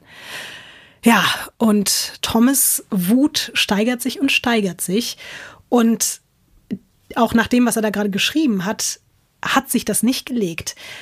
Und wir werden uns jetzt mal anhand einer Originalaufnahme ei, von ei, ei. Thomas Montgomery aus einer Dokumentation anhören, was danach passiert.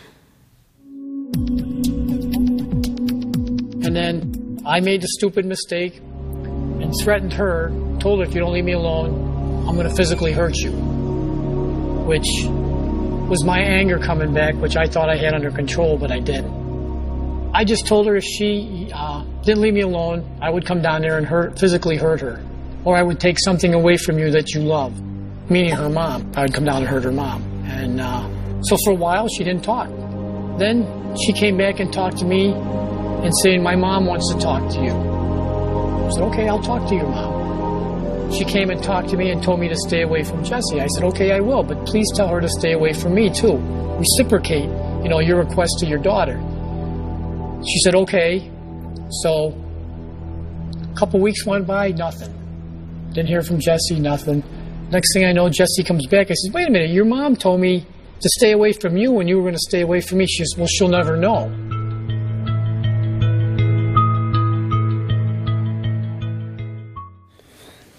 Boah, ich weiß nicht, Lotti, aber das ist.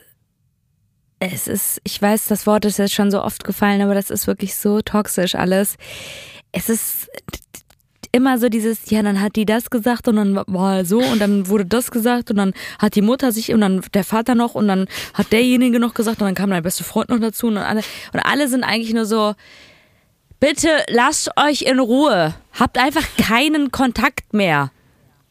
Ines, ganz kurz, bevor du dich zu Recht weiter aufregst, will ich es nur noch mal ganz kurz ein bisschen zusammenfassen. Ja. Also, er hat selber gesagt, äh, er hat einen Fehler gemacht und hat eben Jessie bedroht, hat ihr gesagt, er würde sie körperlich verletzen, wenn sie ihn nicht endlich in Ruhe lassen würde.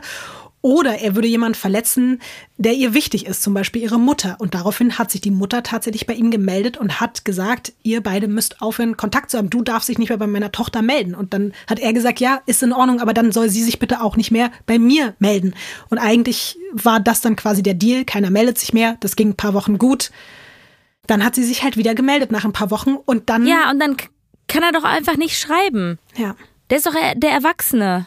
Ja, eigentlich schon. Ich habe das Gefühl, dass er immer noch denkt, so ein bisschen, er ist Tommy und er ist mit ihr auf einer Stufe. Wir sind hier beide 18, 19 Jahre alt, was auch immer. Und dass er sich diese Verantwortung, die er eigentlich trägt in der Situation, gar nicht anziehen will. Also die fetzen sich, haben dann Cybersex, dann drohen die sich gegenseitig mit irgendwelchen Sachen und haben sich noch nie gesehen und das alles in diesem Pogo-Chat.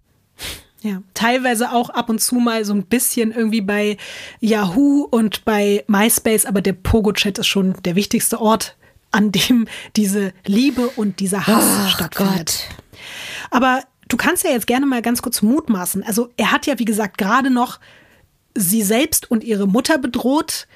Und was glaubst du denn, macht das jetzt mit der Beziehung? Also diese Episode, wie wirkt die sich aus? Ja, nicht besser. Also das kann ja nur noch beschissener werden zu dem Ganzen. Man hätte ja meinen können, dass die danach zumindest vielleicht wieder ein bisschen auf Abstand gehen oder so, aber es passiert wirklich genau das Gegenteil. Sie scheinen wirklich beide komplett den Bezug zur Realität zu verlieren und alles zu vergessen, was bis hierhin passiert ist. In den nächsten Wochen spricht Jesse wieder und wieder von der gemeinsamen Zukunft und beide verzehren sich danach, sich endlich zu treffen und Sex haben zu können und zusammen zu sein. Und Thomas ist jetzt wirklich fest entschlossen, seine Familie endgültig zu verlassen. Bis im September 2006 eine kleine Entdeckung bei MySpace dazu führt, dass endgültig die Hölle in diesem Liebesdreieck ausbricht. Thomas sieht nämlich, dass Jessie Brian plötzlich in ihrer Freundesliste bei MySpace hat. Das muss man vielleicht mal ganz kurz erklären, mhm. ne? Also für diejenigen, die nie MySpace hatten, absurde Plattform. Man konnte sich so mit äh, so einer komischen URL seine ganze Seite da irgendwie zusammenbasteln. Und man hatte immer so auf der Seite so, so, so ein Profilfoto, Namen und sowas von sich. Und dann hatte man immer so seine Top, ich weiß jetzt nicht mehr, waren es acht oder zehn Freunde? Ich glaube, dass das sich geändert hat und man konnte das auch einstellen. Ja, genau. Aber da waren auf jeden Fall so diese Top Freunde drin und mhm. also es wäre quasi, als ob man jetzt so Instagram hätte und dann hätte man mhm. neben seiner Bio irgendwie da so stehen, das sind meine Top 8 Freunde. Und natürlich ist es für Thomas, danke, dass du es nochmal erklärt hast, so quasi ein Riesenschreck, dass der dann plötzlich sieht, da ist Brian irgendwie bei ihren Top-Freunden, weil das war bis vor kurzem noch nicht so und sie hat ja hoch und heilig geschworen, dass die nichts miteinander zu tun haben.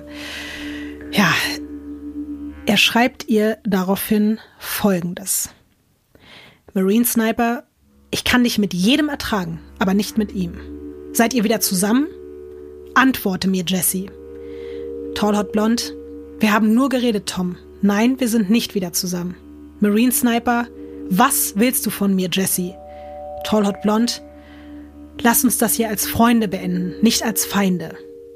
Marine Sniper, ich bin kein verficktes Jojo, mit dem du spielen kannst, Jesse. Tall Hot Blond, ich bitte dich, lass mich gehen. Marine Sniper, jetzt wirst du bezahlen, Schlampe. Du solltest jetzt besser Angst haben. Ich habe dir gesagt, was passieren wird, wenn du und Brian wieder zusammenkommen. Ey, es ist, es ist so krank. Leute, ich kann auch nicht mehr. Es macht mich selber von außen betrachtet, obwohl ich nicht involviert bin. Mich macht so fertig.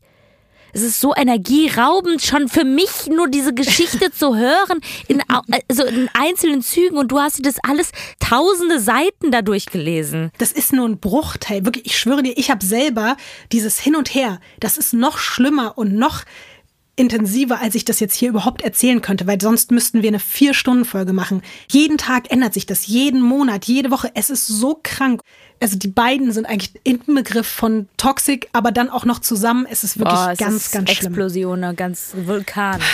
Aber ich kann dir sagen, Ines, wir sind kurz vor dem traurigen Finale, auf das wir uns ja schon die ganze Zeit irgendwie zubewegen. Nur ein paar Tage später, nachdem er ihr eben schreibt, dass sie Angst haben soll, am 13. September 2006 schreibt er ihr, Du bist eine Hure und das ist alles, was du jemals sein wirst. Sie antwortet daraufhin, ich gehe jetzt. Goodbye, Baby. Und dann meldet sie sich ab.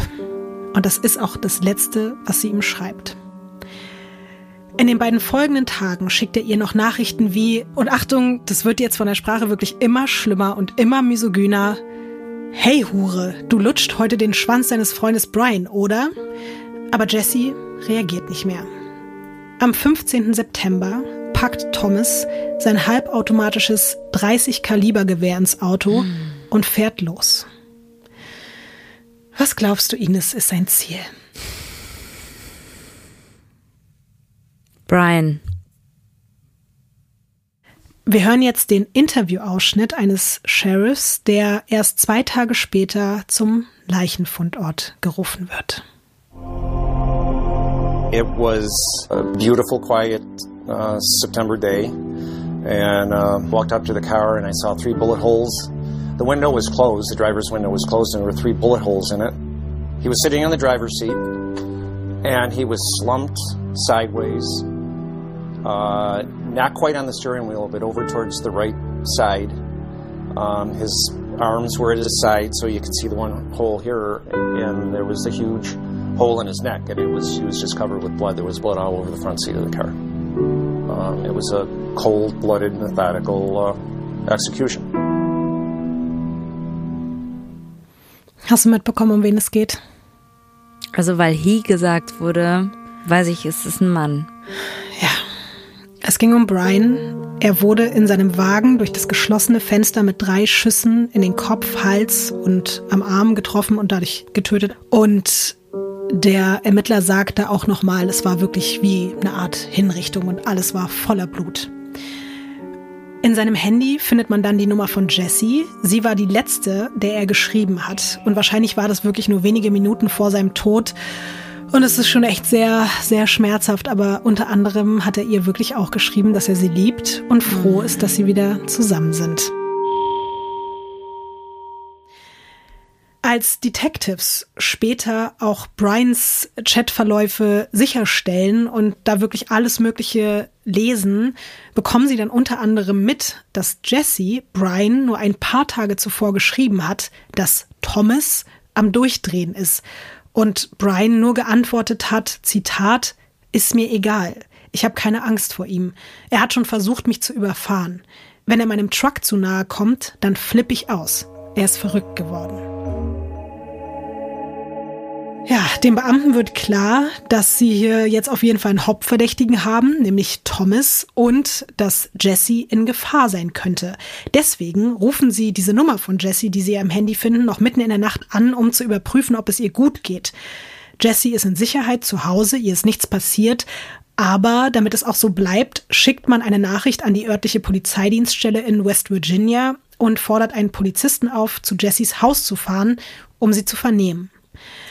Als der Beamte dann am nächsten Tag dort eintrifft, ist Jessie nicht da, nur ihre Mutter.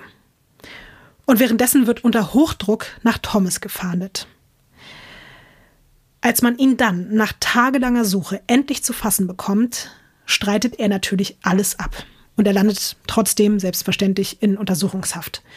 Zum Glück war Thomas, der sich ja die ganze Zeit für den großen Marine Sniper gehalten hat, nicht schlau genug, um keine Spuren am Tatort zu hinterlassen.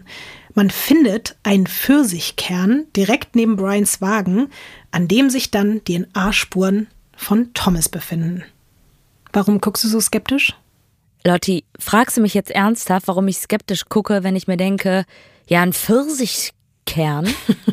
Wie cool ist es aber bitte, oder? Was ist daran cool?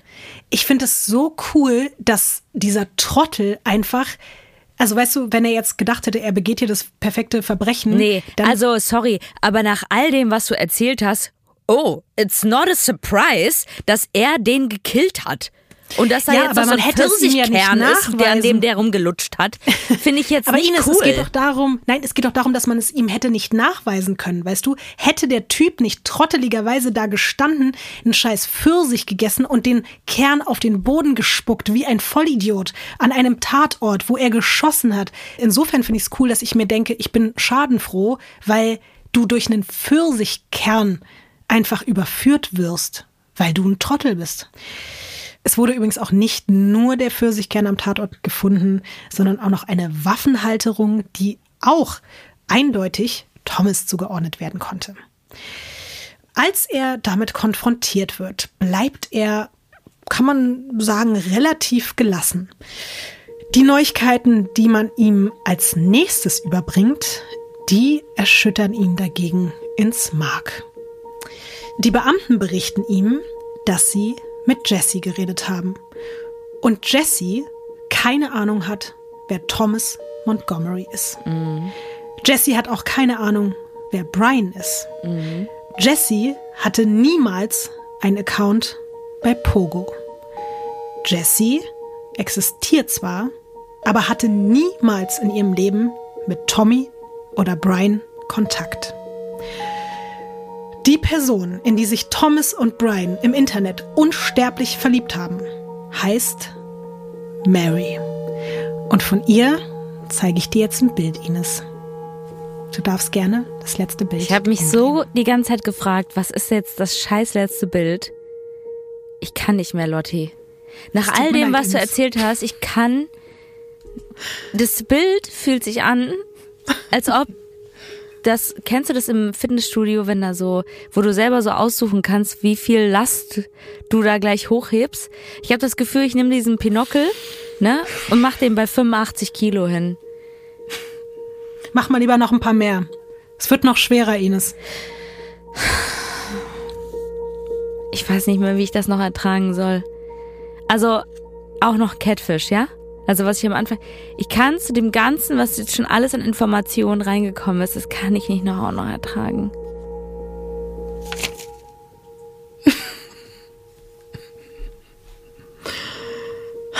Welches Bild siehst du da, Ines? Genau das gleiche Bild, was du am Anfang reingemacht hast.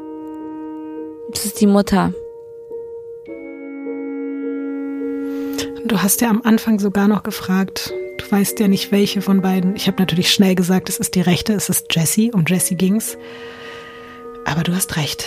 Es ist Mary Sheila, die Mutter von Jessie. Und die hat auch die Fotos von ihrer eigenen Tochter, die Bikini-Fotos. Boah, ist, das ist, Lotti, Du hast noch nie ein Foto so fallen lassen wie das. Du hast es gerade wirklich aus einem halben Meter Höhe quasi aus deiner Hand, als wäre es giftig, hast du es einfach losgelassen. Das ist wirklich, das kann ich nicht. Ich weiß, wir haben hier schon echt viel Scheiße besprochen, ne? Das ist so krank. Boah, in, in allem. Ich kann nicht mehr. Ines, du musst jetzt aber noch kurz hier durch. Ja, du musst jetzt hier noch natürlich. Kurz Bitte nimm mich an den anhören. Fuß. Nimm meinen Fuß. Ja. Ich nehme deinen Fuß und halt leite den. dich jetzt hier durch die letzten ja. Minuten, äh, damit du das jetzt hier noch mit mir zusammen durchstehst. Ich verstehe es auch, weil es ist wirklich auch mit das Krankeste, was ich jemals gehört habe. Mary Sheila, die du da auf dem Foto siehst, ist ein Jahr jünger als Thomas, nämlich 46 Jahre alt. Nachbarn sagen, sie sei eine der besten Mütter der Welt. Die ist bei jedem Basketball- oder Softballspiel von ihrer Tochter Jessica dabei und die sitzt immer in der ersten Reihe und ist die, die am lautesten ihre Tochter anfeuert. In ihren 18 Jahren Lebenszeit von Jessie hat Mary wirklich nur ein einziges Spiel von ihrer Tochter verpasst und das war, weil sie an dem Tag als freiwillige Wahlhelferin gearbeitet hat. Sie ist noch nie in irgendeiner Form negativ aufgefallen und es ist wirklich quasi für alle Menschen unglaublich, dass diese Person auch nur im Ansatz ihrer Tochter irgendetwas antun könnte oder sie in Gefahr bringen könnte. Aber natürlich sind die da nicht die einzigen, die sehr, sehr schockiert sind.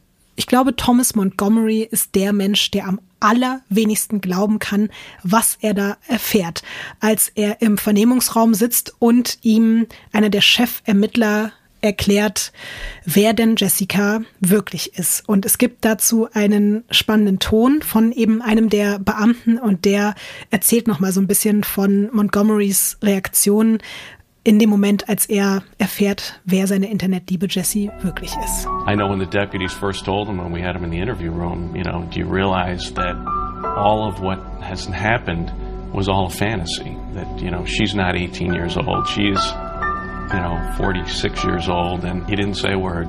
They said the blood drained from his from his head, and he turned the color of the walls, which was a pasty white. Thomas Montgomery hat wirklich mit allem gerechnet, aber nicht damit. Dass sein eigener Trick auch noch auf ihn irgendwie übergeschwappt ist, ne? Ja. Seine Jessie ist einfach genau wie er Mitte 40 und sie ist genauso frustriert wie er in ihrer Ehe und sie ist einsam und komplett unfähig, zu sich selbst zu stehen oder sich selbst zu lieben. Und sie hat eben jahrelang die Identität ihrer Tochter missbraucht, um sich von Männern im Internet Bestätigung zu holen, sie zu manipulieren, sie abhängig zu machen und gegeneinander auszuspielen.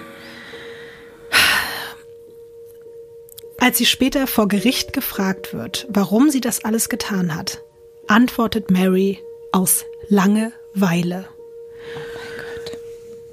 Oh und weil sie Spaß dabei hatte, eine Rolle zu spielen. Okay.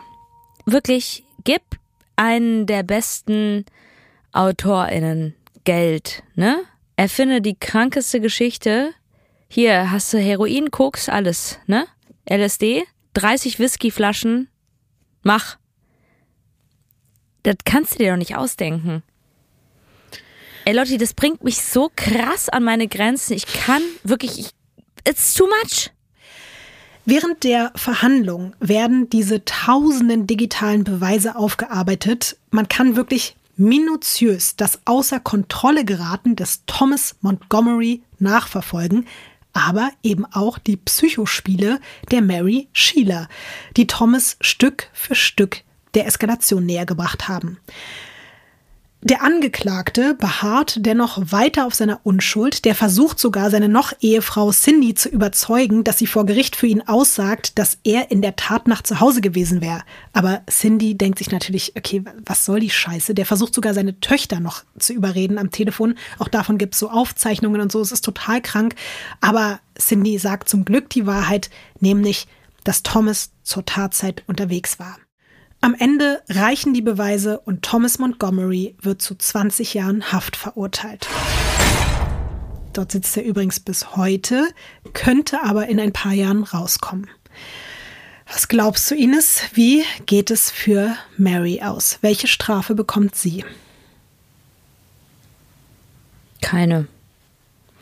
Ja, keine. Ja rechtlich gesehen, sie wird nicht mal angeklagt ja. oder irgendwas. Sie hat nur mal kurz als Zeugin in dem Gerichtsverfahren gegen Thomas ausgesagt. Im privaten Sinne sieht es ein bisschen anders aus. Ihr Mann lässt sich scheiden und er zieht mit den beiden Kindern weg und auch Jessica verständlicherweise möchte in ihrem Leben nie wieder etwas mit ihrer Mutter zu tun Zu haben. Recht.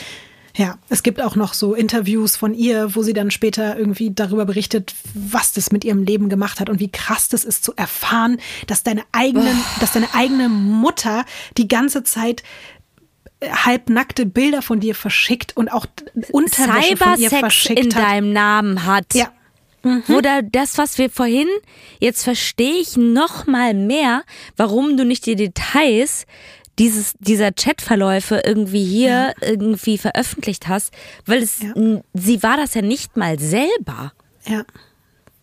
Genau das. Und sie hat halt auch am Ende, das finde ich auch so krass, als sie gemerkt hat, wie sich's zuspitzt und Thomas hat schon immer wieder so Andeutungen gemacht, dieses von wegen, es wird jemand hier mit Blut bezahlen und so. Und sie hat Bilder ihrer Tochter diesem Menschen ja weitergeschickt, der offensichtlich kurz davor war, durchzudrehen. Und sie hat in Kauf genommen, dass ja auch ihrer Tochter Gewalt gegenüber hätte angewendet werden können, weißt du? Und hat also, finde ich, sich auf so vielen Ebenen eigentlich schuldig gemacht, moralisch gesehen, aber auch auf vielen, vielen anderen Ebenen, aber wurde dafür, wie gesagt, nie belangt. Ich finde, das müssen wir am Ende hier nochmal festhalten. Brian war in diesem ganzen Drama der einzige Mensch, der einfach komplett die Wahrheit gesagt hat. Der war wirklich er selbst. Ich meine, natürlich hat er sich in diesem Strudel mitreißen lassen und er hat auch Dinge getan, auf die er wahrscheinlich heute nicht stolz wäre. Aber der war die einzig echte Person. Ansonsten waren da zwei Mitte 40-jährige frustrierte Menschen, die sich aus Langeweile äh, gegenseitig irgendwie den Kopf gefickt haben und am Ende ist dieser 23-jährige Mann gestorben. Der hat mit seinem Leben bezahlt. Überleg mal bitte, Thomas Montgomery hat den umgebracht für diese 46-jährige Frau. Damit will ich nicht sagen, dass die nicht liebenswert wäre, aber. Eigentlich doch egal, oder? Am Ende des Tages hat er seinen besten Freund umgebracht. Ja. Für eine Internetbekanntschaft. Ja. Für angeblich seine große Liebe, Ja. die er aber eben nicht kannte und die ihn genauso verarscht hat, wie er sie verarscht hat. Und er seine eigene Familie beschissen hat. Ja. Und sie ihre Familie beschissen Ja. hat. Auch diese Vorstellung, Ines, du musst dir das mal reinziehen, zum Beispiel zu Weihnachten. Ich habe mir das wirklich reingezogen, Lotti. Ich habe mir das, also wenn sich das jemand reingezogen hat, dann ich. Nee, also ich, all, ich. Ne, ja, stimmt. Du hast dir, du hast Ich dachte rein- gerade, wenn sich das ja, jemand wenn sich reingezogen das hat. jemand reingezogen hat, dann du. Die Essenz davon habe ich mir das reingezogen. Also ich würde gerne mit zwei Sachen abschließen. Zum einen gerne mit den Worten von Cindy. Ich glaube, die hat mit das Schlauste gesagt, was in dieser ganzen Geschichte gesagt wurde. Traue keinen Worten, die mit einem Computer geschrieben wurden. Das können wir uns vielleicht auch alle mal zu Herzen nehmen, weil ich glaube, man viel zu oft auch in dieser Welt, auch in dieser ganzen Online-Dating-Welt auf Leute vertraut. Selbst wenn sie vielleicht kein Catfish sind und nicht irgendwie so äh, komplett falsche Persönlichkeiten erschaffen, aber auch da wird ganz viel erzählt und Menschen stellen sich da als etwas, was sie gar nicht sind. Und ich würde zum Schluss eigentlich ganz gerne nochmal mit dir Aerosmith hören. It's a moment of treasure. I don't wanna close my eyes. I don't wanna fall asleep cause I miss you, babe. And I don't wanna miss a thing. Weird Crimes Karaoke einfach, ne? Und jetzt ja, alle. Es ist noch besser. Alle jetzt, die zuhören, mitmachen. Miss you, babe.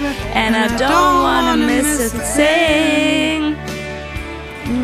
Ines, pass bitte auf dich auf, okay? Ich passe auf dich und auf deine Füße auf. Und wirklich im Internet einfach nicht Leuten allen vertrauen, okay? Wollen wir uns einfach darauf einigen. Das ist jetzt heute doch irgendwie die Quintessenz von dem Ganzen. ja.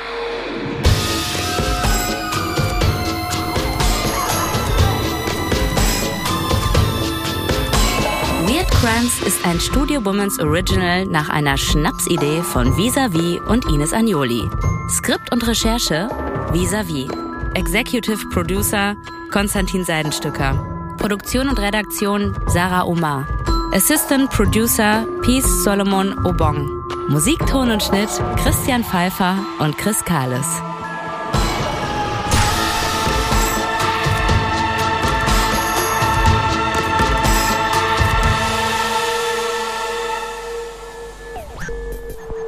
Neue Folgen von Weird Crimes hört ihr jeden zweiten Donnerstag überall, wo es Podcasts gibt. Und wenn ihr keine Episode verpassen wollt, dann folgt dem Podcast auf der Plattform eurer Wahl.